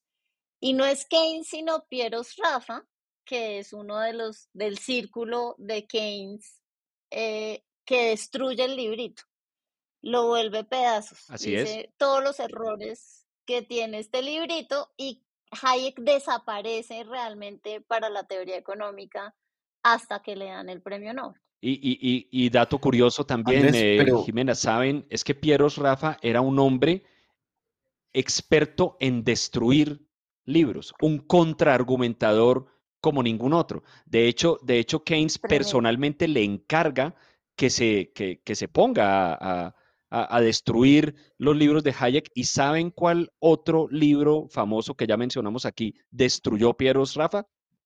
El Tractatus de Wittgenstein. En las conversaciones que él tuvo con Wittgenstein, porque se volvieron muy amigos y Wittgenstein curiosamente lo respetaba, los argumentos, y esto de boca del mismo Wittgenstein, los argumentos que le dio el economista Pieros Rafa contra las teorías del Tractatus fueron lo que, lo que lo llevó a cambiar de ideas y viene luego ese giro que crea lo que se llama el segundo Wittgenstein con un pensamiento totalmente diferente al tema. Pero volvamos a, a, encarrilémonos. Andrés, pero, pero antes, antes de, encarrilar, ¿usted no quiere defender a von Mises? Porque, no, yo pienso... Pues yo tengo la impresión de que usted tiene foto de von Mises en el, en el escritorio y usted, como, y usted como es un host muy decente, no contradice a Jimena. Jimena dijo que von Mises debía desaparecer de la faz de la historia económica. Sí y usted es un libertario. Yo, solo, tengo, yo, solo tengo yo solo tengo un desacuerdo con Jimena en ese punto. Y es que yo creo que no es necesario. Yo creo que von Mises está completamente desaparecido. Nadie lo toma en serio. Y a mí me parece bien. También, Bueno, eso es digamos, hay, hay unos, hay, El próximo presidente de Argentina, Sí, sí. sí, ah, Dios mío, es que el mundo está Ah, cambiando rápidamente, ups. ¿no? Pero, pero es cierto, a ver, en, eh, von Mises es un pensador, digamos, economista, no sé, eh, austriaco de principios del siglo XX, que es bastante peculiar. A mí me gusta mucho cómo se refiere a él un historiador de la economía que se llama Mark Blauk, que dice, que dice que sus teorías son tan, es como locas, dice cranky, que son tan locas, idiosincráticas, que es imposible tomarlo en serio. Entonces, este señor tiene un libro que se llama La acción humana, que él, que él consideraba un, un, alfa y omega, un principio y fin de, que agotaba todo el conocimiento económico y es una de las cosas más chifladitas que, que, que uno se puede leer al respecto, porque, en fin, no, no, habría mucho tiempo, pero básicamente yo estoy de acuerdo con Jimena, sino que creo que afortunadamente casi nadie lo toma en serio. Entonces, en ese sentido, está un poco extinto en, en el mundo de la, de la economía. Eh, otra, otra cosa. Y para los que retiramos historia del pensamiento económico para irnos a leer la, a los posmodernos franceses, ¿qué, qué dice von Mises? No sé. No... Aunque yo no sé si en la clase Jimena entraba, entraba von Mises, no me acuerdo. Hablamos de Hayek, de Mises no, precisamente. Es que Hayek es porque... un poquito más, porque, porque von Mises, además de todo lo loquitas que eran sus teorías, von Mises tenía un problema muy serio y es que él se negaba a dialogar con el resto de, de la comunidad. De, de, pensadores y de, y, y de, economistas. Básicamente se negaba porque él consideraba que todo lo que había que decir al respecto estaba dicho en su libro. Su libro, que se llama Acción Humana, tiene unos axiomas sobre la acción humana, como unos principios inobjetables, que él literalmente ahí dice que son irrefutables. Y de esos axiomas empieza a deducir eh, toda la teoría económica. Eh, obviamente, como es conocido, es una teoría fortísimamente liberal, muy contraria a la intervención del Estado en todo, pero, pero más allá de unos círculos un poco, digamos, no sé, de gente que le interese la historia de la época, de todo eso, porque él tuvo alguna, alguna, alguna importancia en Austria en los años 20 como funcionario público. Eh, eh, más allá de eso, mmm, y, de, y de unos ¿cómo se dirá esto? Como unas márgenes por ahí, como fringes de, de, libertarios extremos, casi nadie lo toma en serio. Es una persona que, por ejemplo, rechaza de manera absoluta el uso de cualquier instrumento matemático en la economía, incluso las estadísticas. De modo que es un poco raro, ¿no? O sea, yo no sé cómo se vería un, un, una revista o cómo se vería el Financial Times dirigido por, por, por Mises, ¿no? No tendría indicadores, no, no tendría gráficos. Sería como el No, colombiano. No. eh, eh, eh, emérita institución antioqueña, pero Hayek, Hayek, mire, Hayek es importante aquí porque Hayek era un poquito diferente, era una persona que no tenía estrella, como esas anécdotas que acaba de contar, eh, que, que, acaba de contar Jimena. Es, es curioso porque él, él, también es importante en ese universo como liberal y del, y del liberalismo y neoliberalismo económico del siglo XX, pero esa gente como por ejemplo Friedman, Stigler de la Universidad de Chicago, que también son tan, tan, tan importantes en ese movimiento y que le daban palmaditas en la espalda a Hayek y lo consideraban un pensador político importante, siempre se opusieron a que lo nombraran profesor de economía en su propia universidad. A ellos no les parecía que lo que él hacía era economía, ¿no? Él hacía otra cosa. Pero, pero bueno, él llega, él llega a Londres y es, es, es, es verdad lo que dice Jimena, es curioso. Él y, y Keynes son totalmente opuestos en su teoría económica, pero se vuelven buenos amigos. Keynes es un, un, un, un, gran dios y Hayek es apenas un señor que está tratando de adaptarse a ese mundo. O sea, Keynes es una persona de inmensa importancia, Hayek es apenas un recién llegado y, eh, y naturalmente en esa, en esa discusión Keynes como que un poco lo pulveriza y pero se vuelven, pero se vuelven buenos amigos, ¿no? Y hay, y hay buenas anécdotas al, hay buenas anécdotas al, al respecto. Pero entonces yo, yo, yo, yo, le hago una pregunta a Jimena y es si esta caracterización que voy a decir es correcta. Ya hablamos de cómo en la economía clásica se ven o no se ven estos ciclos económicos. Bien, entonces Hayek con su propia propuesta, que es, digamos, austriaca, y es, me corriges por favor si me equivoco, Jimena, es esta idea de que en una, en una situación de equilibrio, en una economía, los ahorros son iguales a la inversión, corresponden a la inversión y todo marcha muy bien y ese equilibrio solamente se rompe cuando alguien mete la mano. Volvemos un poco a lo mismo. Y alguien mete la mano manipulando la tasa de interés o mediante cualquier otra medida que cause un exceso de inversiones. Y ese exceso de inversiones que no corresponde a la realidad del mercado, luego se va a manifestar en una cadena de o en, un, o en una avalancha de quiebras de inversiones que no, para las cuales no había, para cuya producción no había demanda, y así es que sobrevienen los ciclos económicos. Y y, confluiría entonces con, con, el ideal dominante en la época de que cómo se arregla eso, no haciendo nada y dejando simplemente que ese equilibrio anterior vuelva a restaurarse. ¿Es, es correcta esa caracterización de la idea austriaca? De...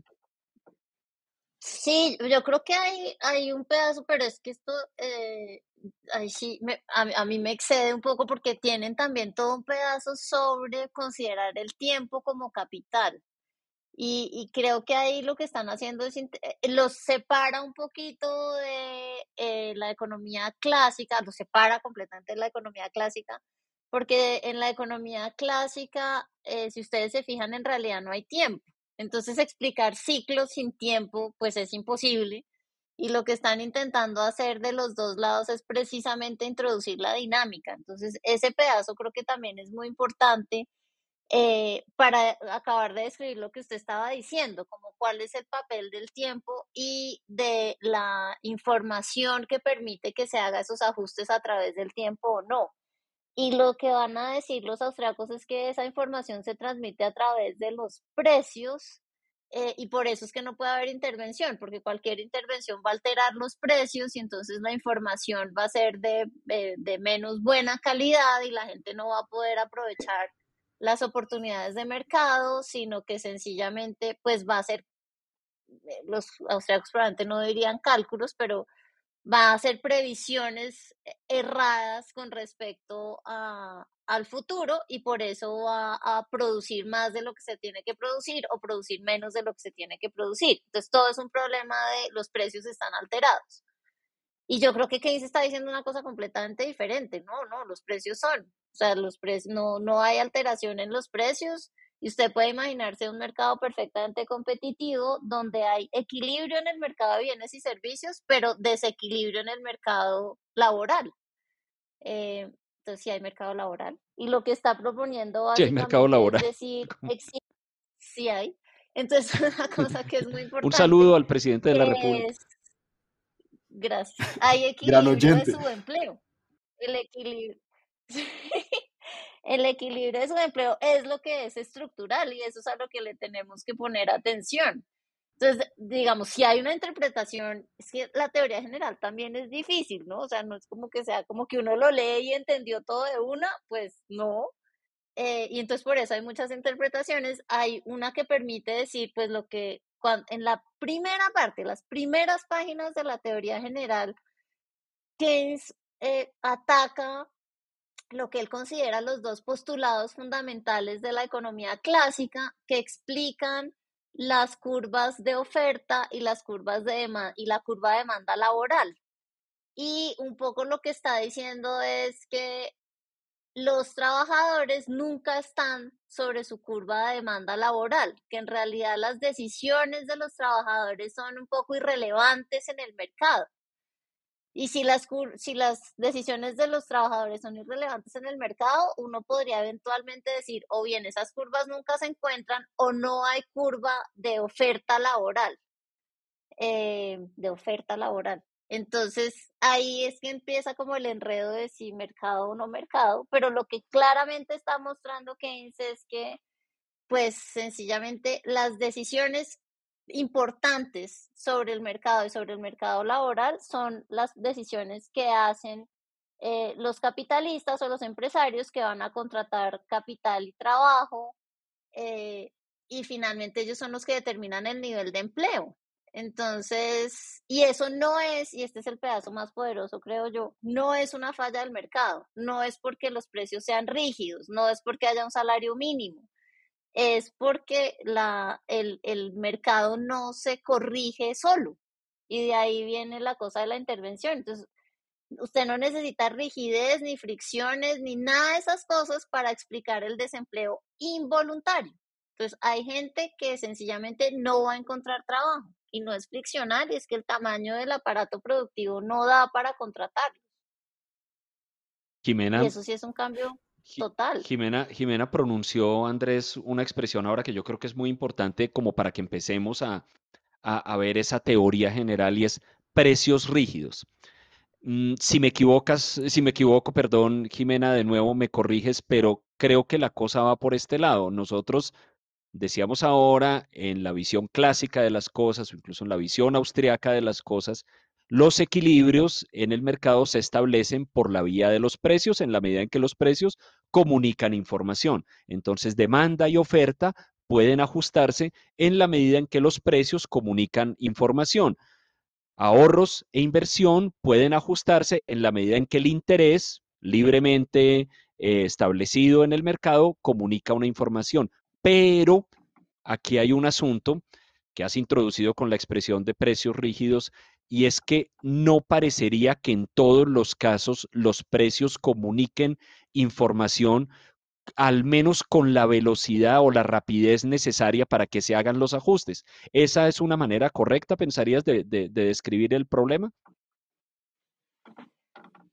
Pues lo estoy pensando porque yo creo que, por ejemplo, en el Tratado de la Moneda, no sé qué, eh, sí, sí, esto podría funcionar así, eh, que, los, que todo depende como de la velocidad del ajuste. Pero yo creo que Keynes inclusive, porque porque la depresión es larga. Precisamente está diciendo, esto no es solamente una cuestión de la velocidad del ajuste, esto es una cuestión de que hay que mover a la economía y mover las expectativas de la gente. Y las expectativas de la gente tienen que, precisamente con el, el, rol de la moneda en la economía. O sea, la moneda en la economía, otra vez, no es solamente lo que permite hacer los intercambios o lo que permite tener una unidad de cuenta, sino es lo que permite conectar el presente con el futuro. Eh, y eso es súper impresionante porque fíjense que está introduciendo la moneda como esa forma en la cual eh, los seres humanos tenemos de hacer planes a futuro, de invertir. Y lo, lo hacemos utilizando la moneda en un mundo que es radicalmente incierto y ahí se parece a, a los austriacos e inclusive a Marx, en un mundo donde no sabemos en realidad qué va a pasar. O sea, podemos crear unas expectativas mirando hacia atrás y también un poco intentando lanzarnos y prever el riesgo que implica que qué tal que no lo logremos, que qué tal que hagamos una inversión y nos quebramos. Y pues, ese tipo de cosas que sí, que sí hacen que haya que manejar estos niveles de incertidumbre y yo creo que lo que está diciendo Keynes ahí es, por ejemplo, cuando usted decía todo el tiempo la inversión y el ahorro no son iguales, pues es porque la inversión y el ahorro no dependen de pues la misma variable, no, no son, no, la, la inversión depende de cuánto cuesta invertir, eso es la tasa de interés, y el ahorro depende de cuánto ingreso hay. Eh, y si el ingreso, por ejemplo, estamos pensando en el ingreso de los, de los trabajadores y estamos en una situación de desempleo involuntario, pues ese ahorro se cae eh, no porque no tienen ingreso. Entonces, eso explica, digamos, esos desequilibrios, si usted quiere, que no se resuelven sencillamente diciendo como, no, pues esperemos a que los trabajadores sean contratados otra vez, porque es que el aparato productivo no da para contratarlos. Entonces, básicamente la crítica que está haciendo Keynes, y yo creo que es una de las razones por las cuales, por ejemplo, tiene ese anexo en la teoría general sobre los mercantilistas, es una crítica al supuesto de pleno empleo. La economía no funciona en pleno empleo. Ese seguramente es una cosa a la que quisiéramos llegar, pero digamos, esta idea de pleno empleo, de que la economía utiliza todos los factores disponibles, pues no pasa, no es necesario que pase. Por eso es que usted puede tener un equilibrio en el mercado de, bienes y servicios sin tener un equilibrio en el mercado laboral, porque sencillamente lo que está pasando es que estamos asignando eficientemente los recursos que se necesitan y los factores que se necesitan para el, eh, para el mercado de bienes y servicios con gente que quisiera trabajar y no está, no está encontrando trabajo, porque la planeación a futuro de las empresas y de los empresarios dice que no tengo que producir más. Entonces hay una cantidad de gente que se está quedando por fuera del mercado. Y les voy a meter otro, otro tema aquí una vez que estoy hablando mucho, que es la idea de eso también lleva a, a una situación de desigualdad. Eh, entonces cada vez vamos a tener eh, población que ahora llamamos vulnerable más grande y eso es problemático en Keynes, como lo decía Andrés Caro, no necesariamente por, por sencillamente porque eso está mal y entonces deberíamos proteger a estas personas por un espíritu de caridad, sino porque es ineficiente, porque podríamos tener unas sendas de crecimiento mayores eh, que no estamos teniendo precisamente porque esta gente no está siendo incorporada eh, en el mercado. Entonces, sí, también está conectando el pedazo de la desigualdad como una preocupación que deberíamos tener, eh, no por cuestiones humanitarias, sino por cuestiones de buen funcionamiento del capitalismo que el capitalismo solo no logra manejar. Nosotros tenemos un biógrafo de Keynes in-house de Terrenal, que es el señor Andrés Caro.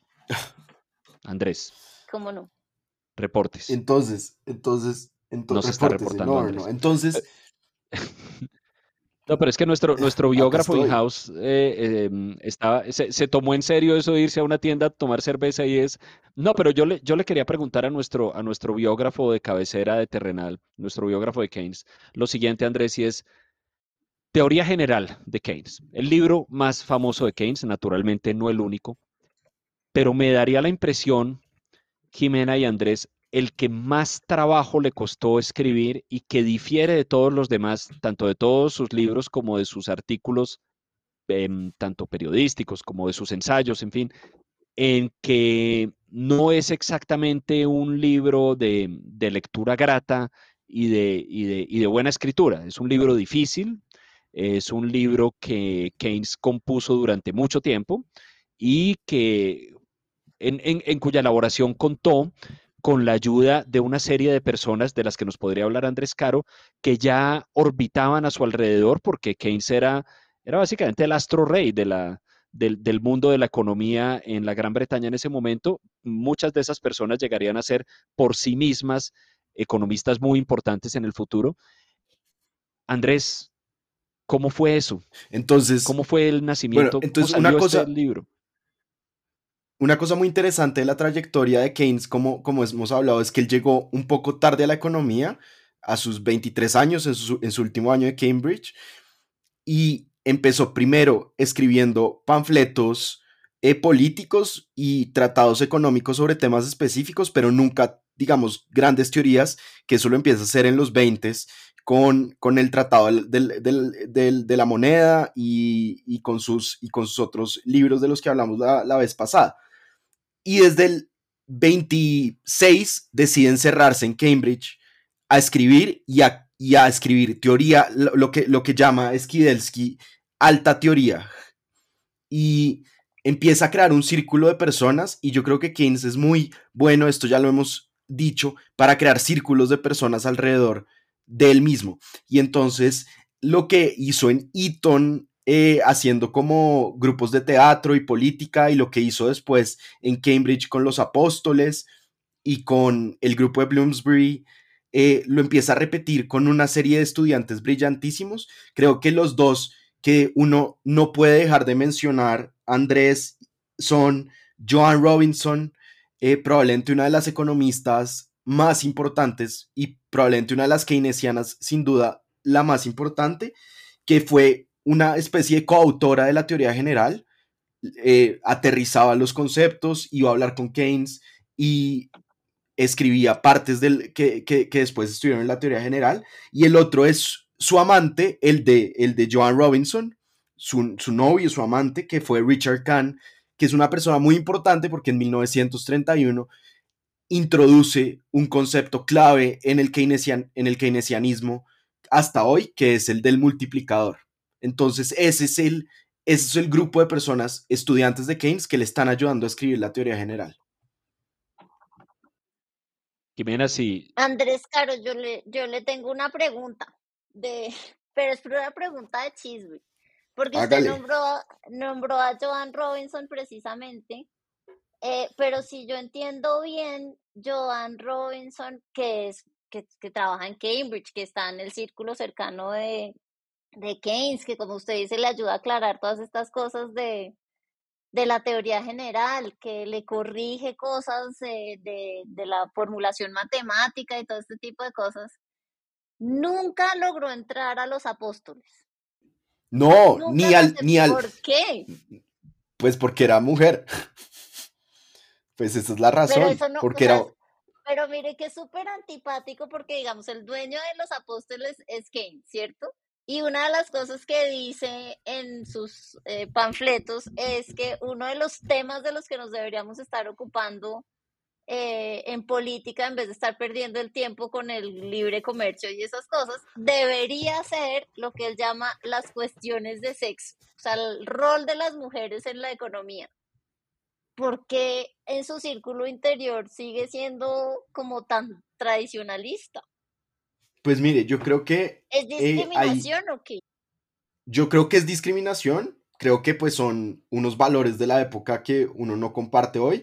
Y mire que no solo eran los apóstoles, Keynes dirigía el, Club de Política Económica de, de, Cambridge, alrededor del cual, de perdón, de Economía Política de Cambridge, alrededor del cual se reunían estas personas como Kahn y como el esposo de John Robinson. Y, y en ese Club de, política de Economía Política tampoco dejaban entrar a, a Joan Robinson, que probablemente era la más brillante de sus estudiantes.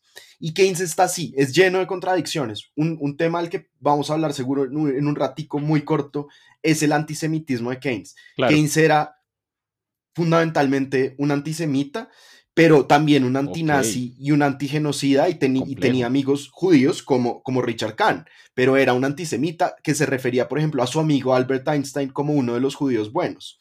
Y lo mismo está en, en, su tratamiento de las mujeres. Era una persona supremamente atrevida en términos de sexuales, de avanzada, de moralidad, pero había como una relación, pues, de, de, de clara diferenciación entre hombres y mujeres, a pesar de que de que Keynes pues apoyó a Robinson en su carrera y pues Robinson de alguna manera eh, se quedó sin, sin premio Nobel, yo creo, Jimena, porque era mujer.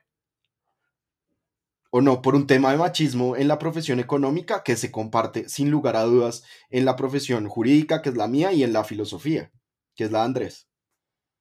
Pero, pero Andrés, usted tiene más profesiones. ¿No? el derecho, la literatura, la filosofía, las ideas, la poesía, en fin, pero, pero bueno, Jimena, tú dijiste hace un rato cuando empezábamos esta discusión, algo que a uno le puede pasar, uno puede pasar por alto porque uno puede pensar que es simple y llanamente un título, hay una manera de ponerle un título a un libro, pero es teoría general. La pretensión de Keynes con esto no es hacer una contribución a un temita, no, es hacer la teoría general del funcionamiento de la economía. Si, si tú tuvieras que sintetizar rápidamente cuáles son los aspectos, las tesis, los, las columnas de esta teoría general, ¿qué se te viene a la mente? está muy difícil porque precisamente es general. O sea, yo creo que lo que está proponiendo Keynes, que creo que lo he hecho varias veces, es necesitamos entender cómo funciona la economía de mercado, cómo funciona el capitalismo hoy hoy, siglo XX, 1929, enfrente de crisis y los ciclos económicos. Y los instrumentos teóricos que tenemos hoy no nos permiten tener esa comprensión. Entonces, aquí está lo que yo les propongo. Y lo que propone es, pensemos la economía capitalista como una economía de mercado que no se autorregula, que la autorregulación es insuficiente, como una economía marcada por la incertidumbre y como una economía monetaria. Yo creo que esas son tres cosas que son radicalmente diferentes y revolucionarias para su época. Y lo que está proponiendo es hagamos esta macroeconomía para hacer política económica? Política económica, o sea, para hacer cosas. Hay un concepto, Jimena, que yo creo, es decir, yo creo que en términos prácticos, en términos de política económica y también en términos de, digamos, de, la, de, de nuestra cultura y conocimiento general del, del, de la contribución de Keynes, que es el de a esto hay que darle un empujón. Cuando cae y se estanca, por sí mismo no va a salir adelante. Esto no va, esto está, una economía como la de la Gran Depresión, sumida en una, en una crisis de esa manera, la, eh, vuelvo a insistir, eh, recuerdo a, recordar lo que era la manera de ver las cosas en ese entonces. Esto es, démosle un tiempito, no metamos la mano y las fuerzas se van a volver a ajustar. Punto central, esto no se ajusta por sí solo, hay que darle una especie de empujón. Y, Andrés, y lo, que, y lo que dice Keynes en la teoría general es el, el nivel de empleo y del crecimiento general de la economía no está determinado por el precio del trabajo, que es de lo que ustedes estaban hablando hace un rato, sino por el nivel de la demanda agregada y la acción del Estado tiene que ser aumentar la demanda agregada. Es una acción sobre la demanda, ¿cierto? Sí, y mire que ahí hay una cosa curiosa porque generalmente siempre asociamos a Keynes como el Estado que, se que gasta plata. Que entonces la demanda agregada, la manera en que el Estado puede darle este empujón, porque además siempre tienen que ser políticas contracíclicas, pero como estamos hablando de presión, entonces tiene que aumentar la demanda agregada y lo hace eh, contratando gente o haciendo grandes obras o como este estado que en alguna vez en Francia como asociaban con un estado faraónico, digamos, las grandes obras. Pero yo creo que hay otro elemento ahí que ha sido menos eh, asociado con Keynes que tiene que ver con información que es la información que se da a la economía y a los agentes económicos debe ser precisa, debe ser amplia y por eso debe haber, por ejemplo, eh, institutos o centros de estudios o que produzcan estadísticas económicas. Y esas estadísticas van a permitir eh, cambiar eh, influenciar al menos la manera en que las personas toman decisiones. Entonces, no es solamente que el Estado salga y gaste plata, sino también es el pedazo de tener buena información y tener buenas estadísticas para que la gente pueda hacer buenos planes, porque él habla de una cosa que aquí en Colombia asociamos como con otra idea, pero que el término que usa Keynes es el estado de la opinión y el Estado sí puede tener una influencia sobre el estado de la opinión y el estado de la opinión está asociado con muchas cosas, eh, con, con, información objetiva sin duda, pero también como con las percepciones y la sensación que la gente tiene sobre lo que va a pasar en el futuro. Y ahí también hay un ejercicio y también hay un lugar de acción para que el Estado influya y se logre realmente una acción colectiva que vaya eh, mejorando la situación económica. Yo quiero, yo quiero, Jimena y Andrés, leerles un, un párrafito corto de la teoría general y quiero oír sus comentarios. Es probablemente uno de los párrafos más famosos de la teoría general. Y dice lo siguiente, si el tesoro llenara botellas con billetes, las enterrara eh, a niveles de profundidad, de profundidad apropiados en unas minas de carbón en desuso y dejara que las empresas privadas, usando los principios probados del laissez eh, se dedicaran a sacar las botellas, entonces ya no, ya no habría eh, más desempleo y con la ayuda de las repercusiones o del multiplicador, el, la ganancia real de la comunidad y su em, riqueza en términos de capital se volvería mucho más grande que lo que actualmente es. Es esa idea, esa imagen del Estado enterrando botellas con plata y dejando que la gente las, las desentierre como un mecanismo para aumentar la demanda. Y esa es la caricatura de Keynes, yo creo, que uno cuando piensa en Keynes es el Estado gastando y gastando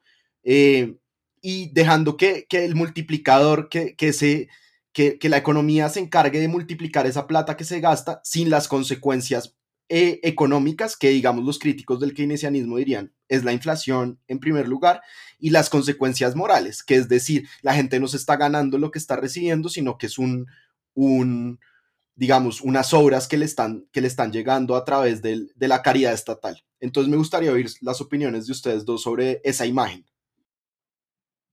Sobre esa imagen, Andrés, mire, yo, le, yo se la complemento con otra que en estos días le comentaba que eh, estaba recordando una columna de un economista. Ya volver a empezar a hablar de, de, jirafas, estoy seguro. no. Ya dejamos atrás las jirafas. Entre otras cosas, porque saludo a Cristina Carrizosa que nos mandó una foto de su jirafa Kitsch. Mm, Andrés, eh, hace, hace poco le, le, recordaba en una conversación usted una columna que leí por allá en el año, en, en, esa época de la crisis de 2008, 2009, 2010, que fue una crisis profunda y también en ciertos aspectos prolongada. Y por esa época se casaron Em, la boda real de los príncipes, ¿cómo es que se llama? El, hijo de Carlos, el, pues el que le seguiría a Carlos en el trono y que se casó con Kate Middleton.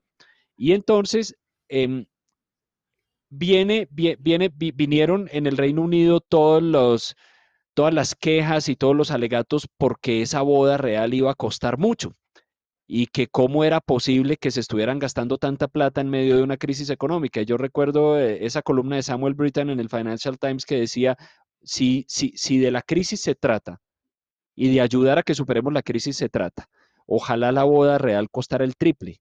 Ojalá costara más. Es esa idea que resulta contraintuitiva porque pues probablemente algunas de nuestras intuiciones morales nos digan que en, en, general todo el tiempo es mejor gastar menos, ahorrar, sobre todo si estamos en crisis, cuando probablemente una intuición profunda ahí en la, en la visión keynesiana de las cosas es finalmente lo que termina moviendo a la economía es la demanda y lo que pasa en aquellas circunstancias en las que la economía cae y se estanca es que por razones varias, por razones de psicológicas incluso, la gente no se mueve a demandar y entonces se necesita alguien que llegue y empiece a demandar de manera deliberada por, por, por efecto de una decisión política, que es el Estado, a ver si esta cosa se mueve.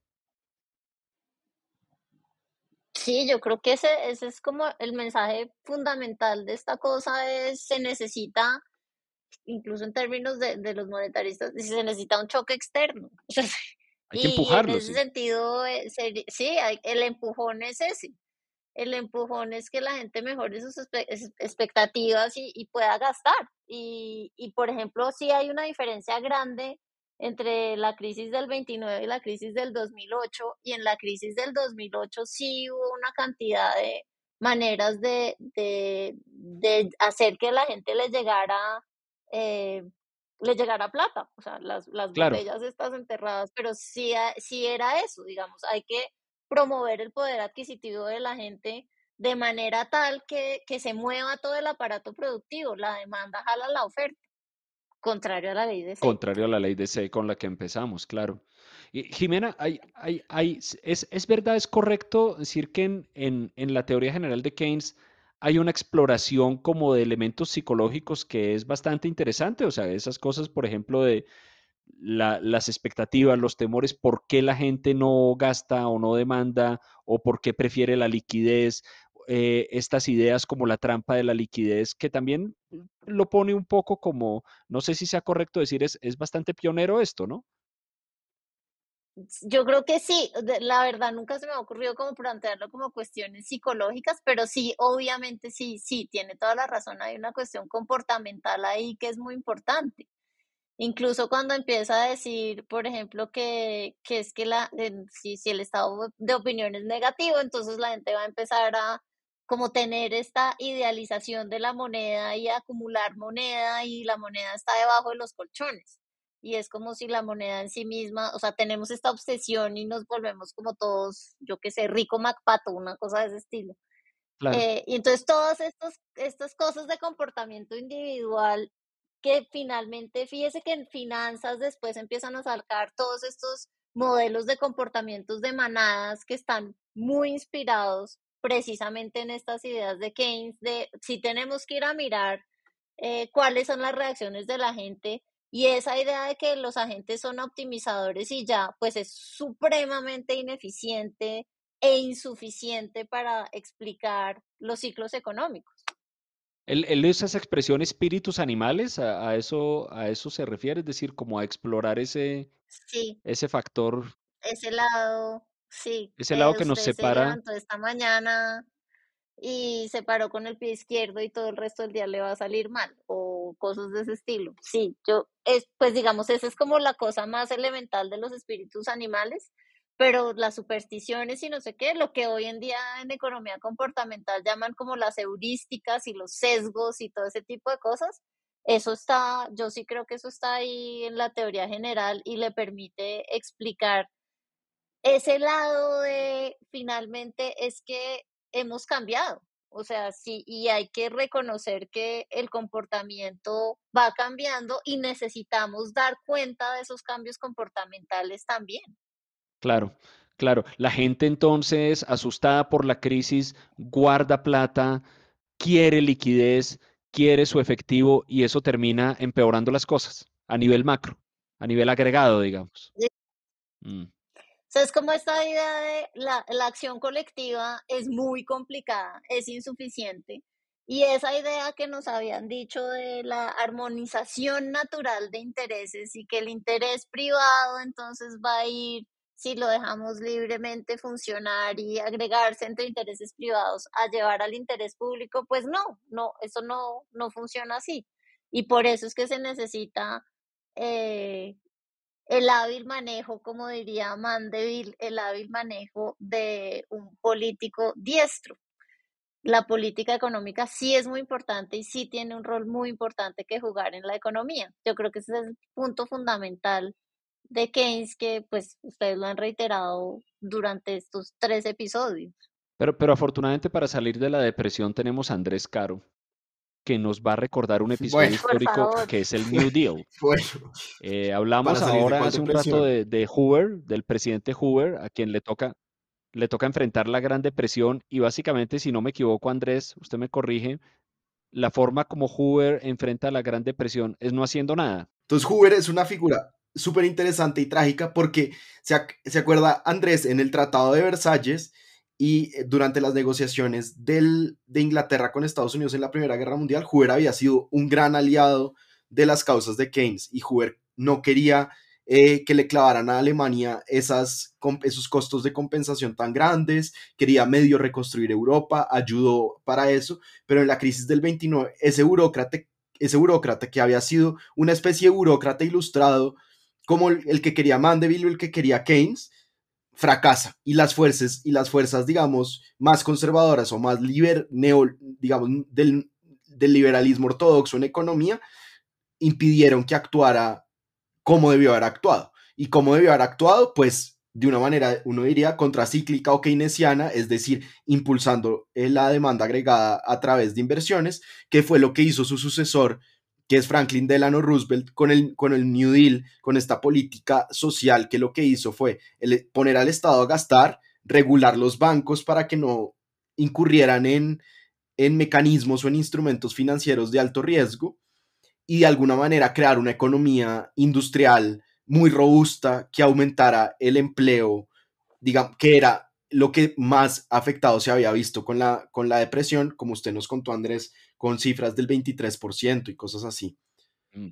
Entonces, eh, y una cosa muy interesante es que el New Deal, si bien Keynes había escrito en 1929, antes de la depresión, un texto que se llama ¿Puede Lloyd George hacerlo? En este tránsito que, que hizo del Partido Liberal de Asquith al Partido Liberal de Lloyd George, que había sido su gran enemigo, Keynes escribe un texto que dice, que, que dice más o menos, Lloyd George puede mejorar la economía británica que llevaba 10 o 12 años en una stagnation eh, antes, en una estagnación antes de la, de la crisis económica y lo que dice es, Lloyd George sí lo puede hacer con un programa de obras públicas muy grandes, es decir, puede mejorar la economía británica con eso antes de la depresión, pero de alguna manera el New Deal no, no fue keynesiano, hoy lo leemos como una política keynesiana, pero era, era como en paralelo, era una cosa que se estaba desarrollando con, con unas ideas de Estados Unidos propias de inversión, más bien basadas en el populismo democrático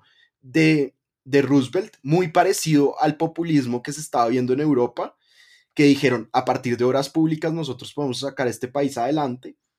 Y de alguna manera lo que hace Keynes en el 36 con la teoría general es darle una forma teórica a una realidad política que era la de Estados Unidos. Entonces eso es, eso es interesante.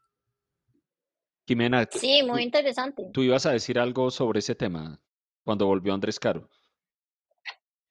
Eh, no, iba a meter otro, otro ruido ahí. Ruido. Pero, pero es súper interesante esta cosa de, de, que está contando Andrés Caro, porque fíjese que sí es como, no es solamente este, este ser excepcional, sino también es una capacidad de lectura de su entorno que, que, que explica buena parte de lo que está intentando hacer Keynes. O sea, es un tipo que realmente logra leer y, y saber y, y, articular básicamente como esta idea, estas ideas que están flotando en el aire, dada la insuficiencia que se está sintiendo frente a la ausencia de política económica eh, activa que había existido hasta, pues que, que se había impuesto, digamos, en el consenso hasta el momento. Entonces creo que esto, lo que está contando Andrés Caro es súper poderoso precisamente porque nos está diciendo, no, es, o sea, no es que este señor iluminado llegó y nos explicó todo, sino tiene esta capacidad de lectura del contexto que es fundamental. Contexto, contexto, Andrés. ¿Cómo fue el impacto de la teoría general que sigue en la vida de Keynes? Es decir, esto, esto cómo cambia su vida y qué sigue luego en la vida de él, que nunca deja de ser una gran celebridad. Pues mire, realmente el impacto de la teoría general viene unos años después, pero no el impacto de Keynes. ¿Y por qué? Porque fíjense que en 1936, que es cuando Keynes publica la teoría general, digamos, empieza lo que, lo que algunos historiadores han llamado la guerra civil europea, con la, con la guerra civil española. Entonces, en 1936 empieza las grandes guerras de Europa que van a llegar hasta 1945 y de alguna manera empieza la lucha entre el liberalismo y el comunismo de un lado y el fascismo del otro. Entonces en 1936, en el año en que Keynes publica la teoría general, eh, el, el general Franco en España, apoyado por Mussolini, se levanta contra el gobierno republicano y empieza la guerra civil española que va hasta el, hasta el 39. Y en el 39 empieza la, la Segunda Guerra Mundial y empieza la Segunda Guerra Mundial de nuevo con Inglaterra como más o menos el líder de los aliados o el único aliado, el, único, digamos, país eh, viable dentro de los aliados. Porque aunque la guerra empieza con Francia en, en el lado inglés, eh, realmente muy rápido, Francia se rinde. Eh, e Inglaterra queda sola durante lo que se llama la, batalla de Inglaterra o la batalla por Inglaterra en el frente occidental de la Segunda Guerra Mundial, luchando contra la Alemania nazi contra, y contra la, la, Italia de Mussolini, mientras la Alemania nazi, recordemos, tenía un pacto de no agresión con los soviéticos. Y entonces Keynes publica este libro en, es, en un momento, pues en el momento probablemente más importante del siglo XX, que es el comienzo de la Segunda Guerra Mundial, y de nuevo, Andrés, como lo habíamos dicho en el primer episodio, a Keynes lo llaman a trabajar al Tesoro para organizar la economía de la guerra británica, que tiene, yo diría, los mismos problemas, pero no las mismas soluciones que tuvo la economía británica en 1914, cuando Inglaterra entró en la Primera Guerra Mundial. Entonces Keynes se enfrenta con un país que está luchando una guerra muy costosa, solo, casi solo, con un aliado de papel que es Estados Unidos, porque Estados Unidos no entra en la guerra sino hasta eh, el ataque de Pearl Harbor dos, dos años después, pero Estados Unidos con Roosevelt está dispuesto a prestarle plata a Inglaterra.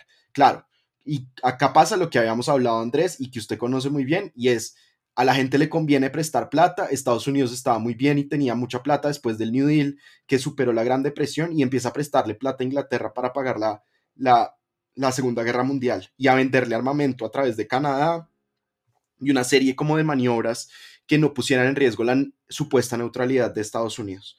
Entonces Keynes lo llaman al Tesoro, recordemos, el primer ministro de Inglaterra eh, en, ese, en, ese momento es eh, Chamberlain y, y, el primer lord del almirantazgo es Winston Churchill, pero muy rápido Churchill se vuelve primer ministro. Eh, y Churchill y Keynes tienen esta relación muy particular porque los dos eran parte de un establecimiento de la, digamos, de la élite inglesa. Keynes había criticado a Churchill en ese texto del que hablamos la vez pasada que se llama Las consecuencias económicas de Mr. Churchill, porque Churchill había de tomado la decisión de volver a la equivalencia de oro, pero se la llevaban bien, eran amigos. Y el, gobierno conservador llama, pues que era conservador y laborista, era un gobierno de unidad nacional, como le decimos acá en Colombia, llaman a Keynes para que vuelva al tesoro y se vuelve una especie de secretario del tesoro o, de, de, canciller del exchequer informal y dedicado a la guerra. Y de nuevo, dedicarse a la guerra en el caso de Keynes es dedicarse a la economía de guerra que tiene que ver manejar los préstamos de de Inglaterra con Estados Unidos y una relación diplomática entre Estados Unidos e Inglaterra. Entonces se vuelve tanto ministro de Hacienda como una especie de encargado o de diplomático económico financiero. Y se, la pasa la guerra viajando de Londres a Washington, de Londres a Washington, buscando plata y buscando cómo financiar la guerra. Y en esa campaña que es muy bella de Churchill tratando de que Roosevelt entre a la guerra y declare la guerra, que pues solo vino unos meses después. Entonces, de alguna manera, él deja la teoría general y se dedica a la práctica general más bien. Ok, muy buena manera sí, de es una buena descripción. Es una buena descripción, sí. De, durante la guerra, él, paralelamente, Jimena Andrés, la, la reputación de su obra creo que sigue creciendo y él tiene la, la peculiaridad de que estando en vida, él tiene escuela, ¿no? Ya, ya se habla de los, de los keynesianos. Hay una famosa anécdota que no se sabe qué tan, no, no estoy seguro de qué tan auténtica sea, de acuerdo con la cual en una de esas conversaciones de él con Hayek por allá en los años 40, eh, Hayek le dice algo de que los keynesianos tal cosa, los keynesianos tal otra, y aparentemente mm, Keynes le diría algo así como que es que los keynesianos son muy bobos o unos tontos o no sé, una cosa así, pero mejor dicho, tiene escuela, ya es una celebridad y hay un montón de gente trabajando alrededor de sus ideas, ¿no? Pues es una figura, y además es una figura pública importante, digamos, aquí estoy viendo las fotos de, de Keynes en Bretton Woods, eh, pues que finalmente, como decía Andrés Caro, en su rol de, de un poco ministro de Hacienda, pero también de embajador de situaciones económicas, pues Keynes ya está trabajando en el diseño institucional y arquitectónico de un sistema monetario que le permita al mundo como superar este tipo de cosas, porque hay otra cosa que ustedes también eh, contaban en, el, en los episodios anteriores, que Keynes sigue siendo un pacifista, entonces participar en el esfuerzo de guerra así sea como funcionario público, como servidor civil, pues para él tampoco es elemental, pero sí creo que esta posibilidad de construir eh, una arquitectura monetaria internacional que de alguna manera permita solucionar y solventar estos conflictos y estos problemas que, que llevan a la guerra y que tienen una base económica también muy fuerte y muy clara. Y una cosa que es muy interesante y que tiene que ver con lo que Jimena decía, que es la planeación de la paz, es que más o menos desde el 43 ya se sabe que los aliados van a ganar la, guerra, digamos, todo indica que eso va a pasar. La apertura del frente oriental es muy costosa para, la Alemania nazi. Eh, Alemania, como lo había probado en la Primera Guerra Mundial, aunque es un poder económico muy importante, no tiene la capacidad de sostener una guerra que sí tenía Estados Unidos en, términos industriales, Rusia en términos de humanos y yo me atrevo a decir en mi, en esta visión un poco romántica, e Inglaterra en términos morales, pero, y entonces hay un grupo de personas que desde más o menos el 43 están planeando la posguerra, que es una posguerra que la idea es que sea muy distinta a la posguerra de la Primera Guerra Mundial. Y acá las ideas de Keynes yo creo que tienen mucho que ver, porque tienen que ver con la reconstrucción de Europa, con la reconstrucción de los, del, digamos, de la, de la, Europa continental, sin importar que fueron partícipes del, de la guerra o del holocausto, sin importar que fueron nazis o fascistas. Y de alguna manera Keynes empieza con los economistas gringos a crear el sistema el, sistema monetario global que se va a crear en Bretton Woods, pero también Inglaterra empieza a crear el estado de bienestar inglés y se vuelve como un asesor económico de William, de William Beveridge, que va a diseñar lo que se llamó el, el plan Beveridge, que crea el estado de bienestar inglés para después de la guerra, para después de 1945. Inglaterra, como, nuestros oyentes lo saben, sufrió muchísimo en la Segunda Guerra Mundial, fue una economía de guerra total, es decir, la gente vivía con raciones eh, de alimentos, no había, uno no iba a comprar comida, sino que eh, tenía un cupón para comprar comida, todo el mundo estaba dedicado al esfuerzo de la guerra y de alguna manera Beveridge lo que empieza a planear es cómo el Estado inglés va a responderle a, sus, a, su, a su gente y crea el estado de bienestar inglés que conocemos hoy en día que no existía antes, que es un sistema de salud público muy bueno, un sistema de guarderías muy bueno, un sistema de educación muy bueno, que es muy costoso y de alguna manera esas son ideas keynesianas, no en el sentido de la política social que nunca le interesó tanto a Keynes, como algunos de los keynesianos contemporáneos parecen sugerir, sino en los términos de la demanda agregada. Para Keynes eso es muy útil porque aumenta la demanda y porque reduce los riesgos políticos asociados a las depresiones. Entonces Keynes, por un lado, está ayudando a Beveridge a armar Inglaterra de la posguerra y por un lado está trabajando con los gringos para imaginarse el mundo de la, de la posguerra, el mundo económico de la posguerra. Y todo esto mientras se dedica a patrocinar el teatro, es el primer director del Arts Council de Inglaterra, que es probablemente el instituto de política cultural más importante del mundo. Él, es, él lo funda, se dedica a patrocinar ballets y teatros, se dedica a seguir patrocinando a sus amigos de Bloomsbury, aunque en 1940, como lo dijimos en el primer episodio, se suicida Virginia Woolf, su gran amiga. Y tan importante es Keynes, eh, Andrés, que en 1942 le, lo vuelven de la, de la, pues de la aristocracia. El, el rey por sugerencia del, del primer ministro, lo vuelve el barón Y Keynes. usted sigue esperando. Entonces Keynes se vuelve... ¿Yo? Yo sigo esperando mi baronazgo, dice usted. Sí, o algo me, A ser hay Lord alguna Caro. cosa, claro. Lord, Lord Carroll. No, no, no, sí. Pero Lord Carroll, Lord, Lord Carroll a ver. nos dijo, nos dijo una cosa muy triste, creo que fue en el primer episodio de esta serie, y es que Keynes, a Keynes lo sobreviven sus padres. Keynes muere relativamente joven, en el año 1946, a la edad de 62 años. ¿De qué muere, Andrés? ¿Por qué muere tan joven? Pues no era tan joven, en más bien que yo creo que sus papás fueron muy longevos de alguna manera, porque murió a una edad en la que muchas personas morían y mueren, que son 63 años, pero él tenía, como era una persona tan alta, tenía eh, eso, eso como que crea unos problemas, creo que en, en el flujo de la sangre y en el sistema cardíaco, y siempre sufrió de como de problemas en el corazón y al final pues se muere de un ataque al corazón, no, no de su primer ataque al corazón, pero sí uno de sus, pues eh, definitivamente su último ataque al corazón, digámoslo así. Definitivamente. Definitivamente, sí. Y, mm, eh, y se muere en su finca con, con su esposa, con la baronesa Keynes, y lo sobreviven sus padres, como usted lo dice, su hermano, sus padres, sus sobrinos, y lo sobrevive el keynesianismo. Y yo acá quería preguntarle una cosa a Jimena Andrés, si usted me lo permite, y es eh, esa frase, Jimena, de todos somos keynesianos.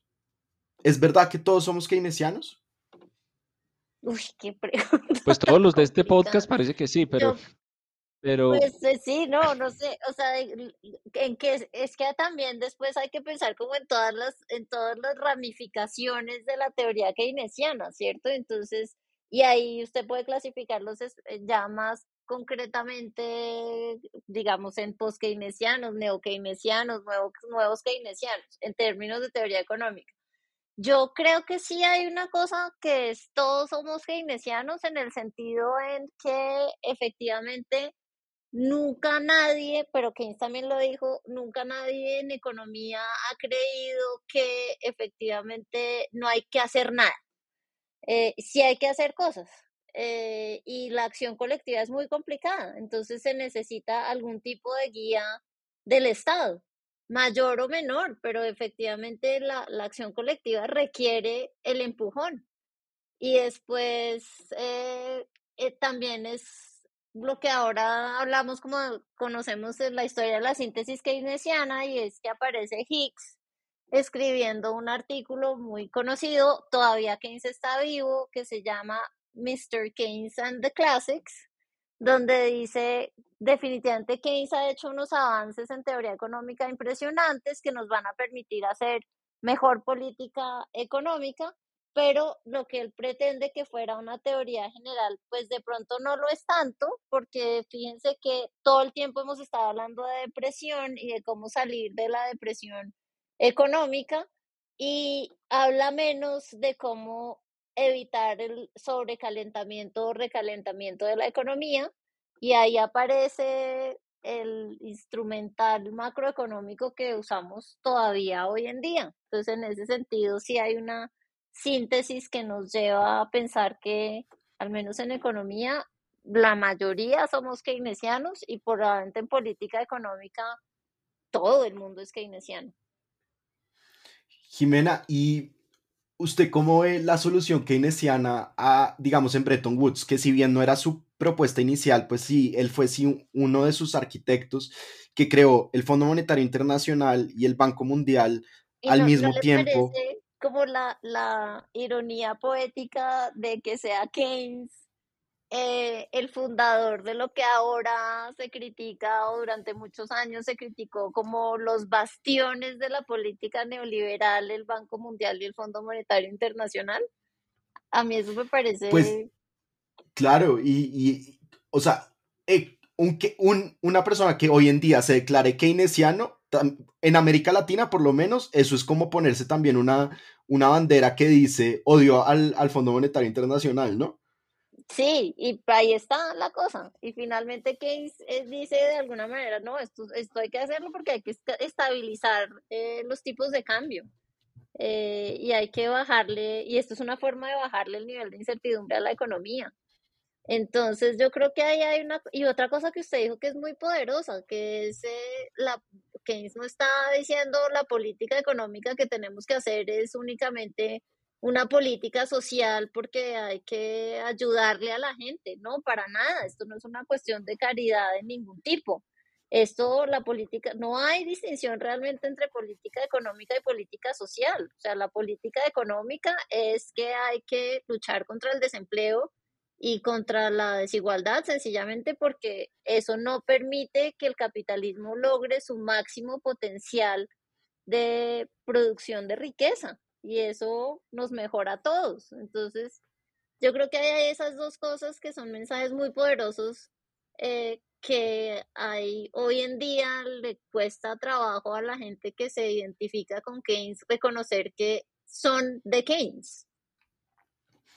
Y yo creo que otra cosa en la que entra Keynes hoy en día en las discusiones que se están teniendo hoy en día sobre la política económica y la política social es el tema de la producción y de las y, y la digamos como del de la suplantación del empleo humano por parte de máquinas, porque está ese texto, Jimena, de las posibilidades económicas de nuestros nietos, en que Keynes dice, en unas generaciones el problema no va a ser el de la escasez, sino el de la abundancia. Y la pregunta va a ser qué vamos a hacer con nuestro tiempo, porque las máquinas van a suplantar el trabajo humano, la necesidad del trabajo humano cada vez va a ser menor. Y de alguna manera Keynes ahí vuelve a sus orígenes de Bloomsbury y dice, tenemos que crear una más o menos una sociedad, una comunidad política en que la gente sepa qué hacer con su tiempo, porque la economía y la industria se va a mover tan rápido que eh, las máquinas van a suplir lo que hacen 10 personas, que era más o menos la idea de Keynes. Hoy en día con la inteligencia artificial, pues ya es la pregunta, es que va a suplir no a 10 personas, sino a millones de personas. Entonces hay como un, una suerte de neo-keynesianismo moral o cultural que se está preguntando hoy eso, ¿qué vamos a hacer nosotros con la inteligencia artificial? ¿Qué vamos a hacer cuando la economía, que ya no es una economía de escasez, sino de abundancia, haga que el trabajo sea digámoslo así, eh, ¿cómo se dice? Como una cosa que se puede escoger, no una cosa que por necesidad hay que hacer. Entonces, pues yo no sé, usted, Jimena, sí, sí conoce ese texto y, que, y, cree que, que cree que Keynes diría hoy sobre el mundo, sobre lo que está pasando, como con la, sí, sobre todo como con la tecnología. Pues mire, yo creo que es esa pregunta, pero esto ya, o sea, nos estamos alargando un montón y este es otro tema amplio, pero yo lo que creería rápidamente, podría decir en este instante, es como, ese es un texto muy poderoso que precisamente muestra la línea y la coherencia de pensamiento de Keynes y su, su carácter un poco como visionario y avanzado. Es como estamos pegados en problemas que, que realmente tendrían solución y nos impide ver otros problemas que, que sí deberíamos estar enfrentando. El problema que usted está diciendo es que eso viene desde Ricardo, la preocupación por si las máquinas son sustitutos de los seres humanos, cuando probablemente podrían ser complementarios. Y la otra pregunta que está haciendo Keynes ahí, eh, me da a mí la impresión es esta idea de, como usted lo decía, saber hacer con su tiempo pero también contar con los medios para que podamos hacer lo que queramos con ese tiempo. Eh, y esa es una pregunta que, que Keynes nos deja ahí. Bueno, ¿cómo, ¿cómo, vamos a hacer para que eso realmente pase? Tenemos la capacidad productiva para hacerlo, pero pues hay que arremangarse y, y trabajar para que esto funcione y efectivamente no sea un problema de sustitución, sino de complementariedad y ahí hay unos estudios súper interesantes que se han hecho mostrando que, que, la sustitución ha llevado a bajas de productividad eh, mundiales. Entonces, eh, pero ahí es toda una discusión que muestra, yo creo, la actualidad de Keynes todavía hoy en día y de las preguntas que nos está planteando y de hay que pensarlas seriamente eh, y hay que pensarlas más allá de consideraciones eh, morales, ideológicas, pero siempre es un asunto político. Yo sí creo que Keynes al final, al menos en el último capítulo, y en estos textos de los que hemos hablado, este que usted está mencionando, en el último capítulo de la teoría general, sí hay una muestra como de proyecto político que está teniendo y que sí es una decisión eh, que él está tomando cuando dice claramente en un momento, cuando llegue la revolución me encontrará al lado de mi clase. Mm. Andrés, usted siempre cierra nuestros episodios con unas imágenes muy, o con alguna idea o alguna imagen muy interesante. Entonces, después de haber tenido esta conversación extraordinaria por la cual yo creo que ambos estamos muy, muy profundamente agradecidos con Jimena y, le reiteramos la invitación abierta que siempre va a tener a este espacio. Quiero preguntarle si hoy tiene alguna imagen o alguna idea o algo, o algo, o algo interesante con lo que quiera que cerremos.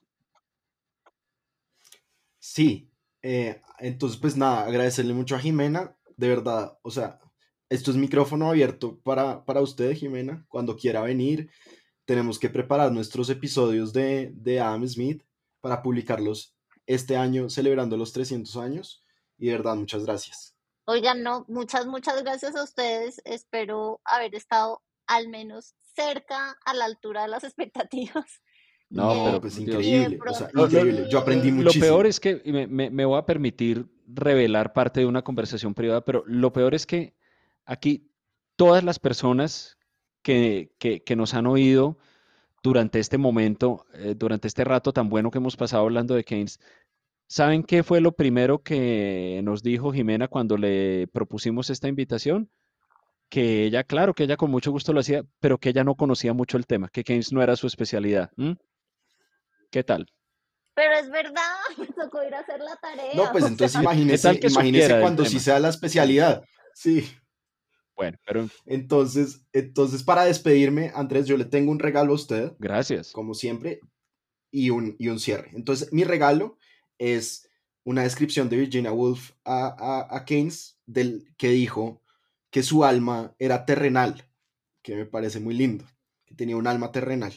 Y lo otro es también Virginia Woolf describiendo a Keynes.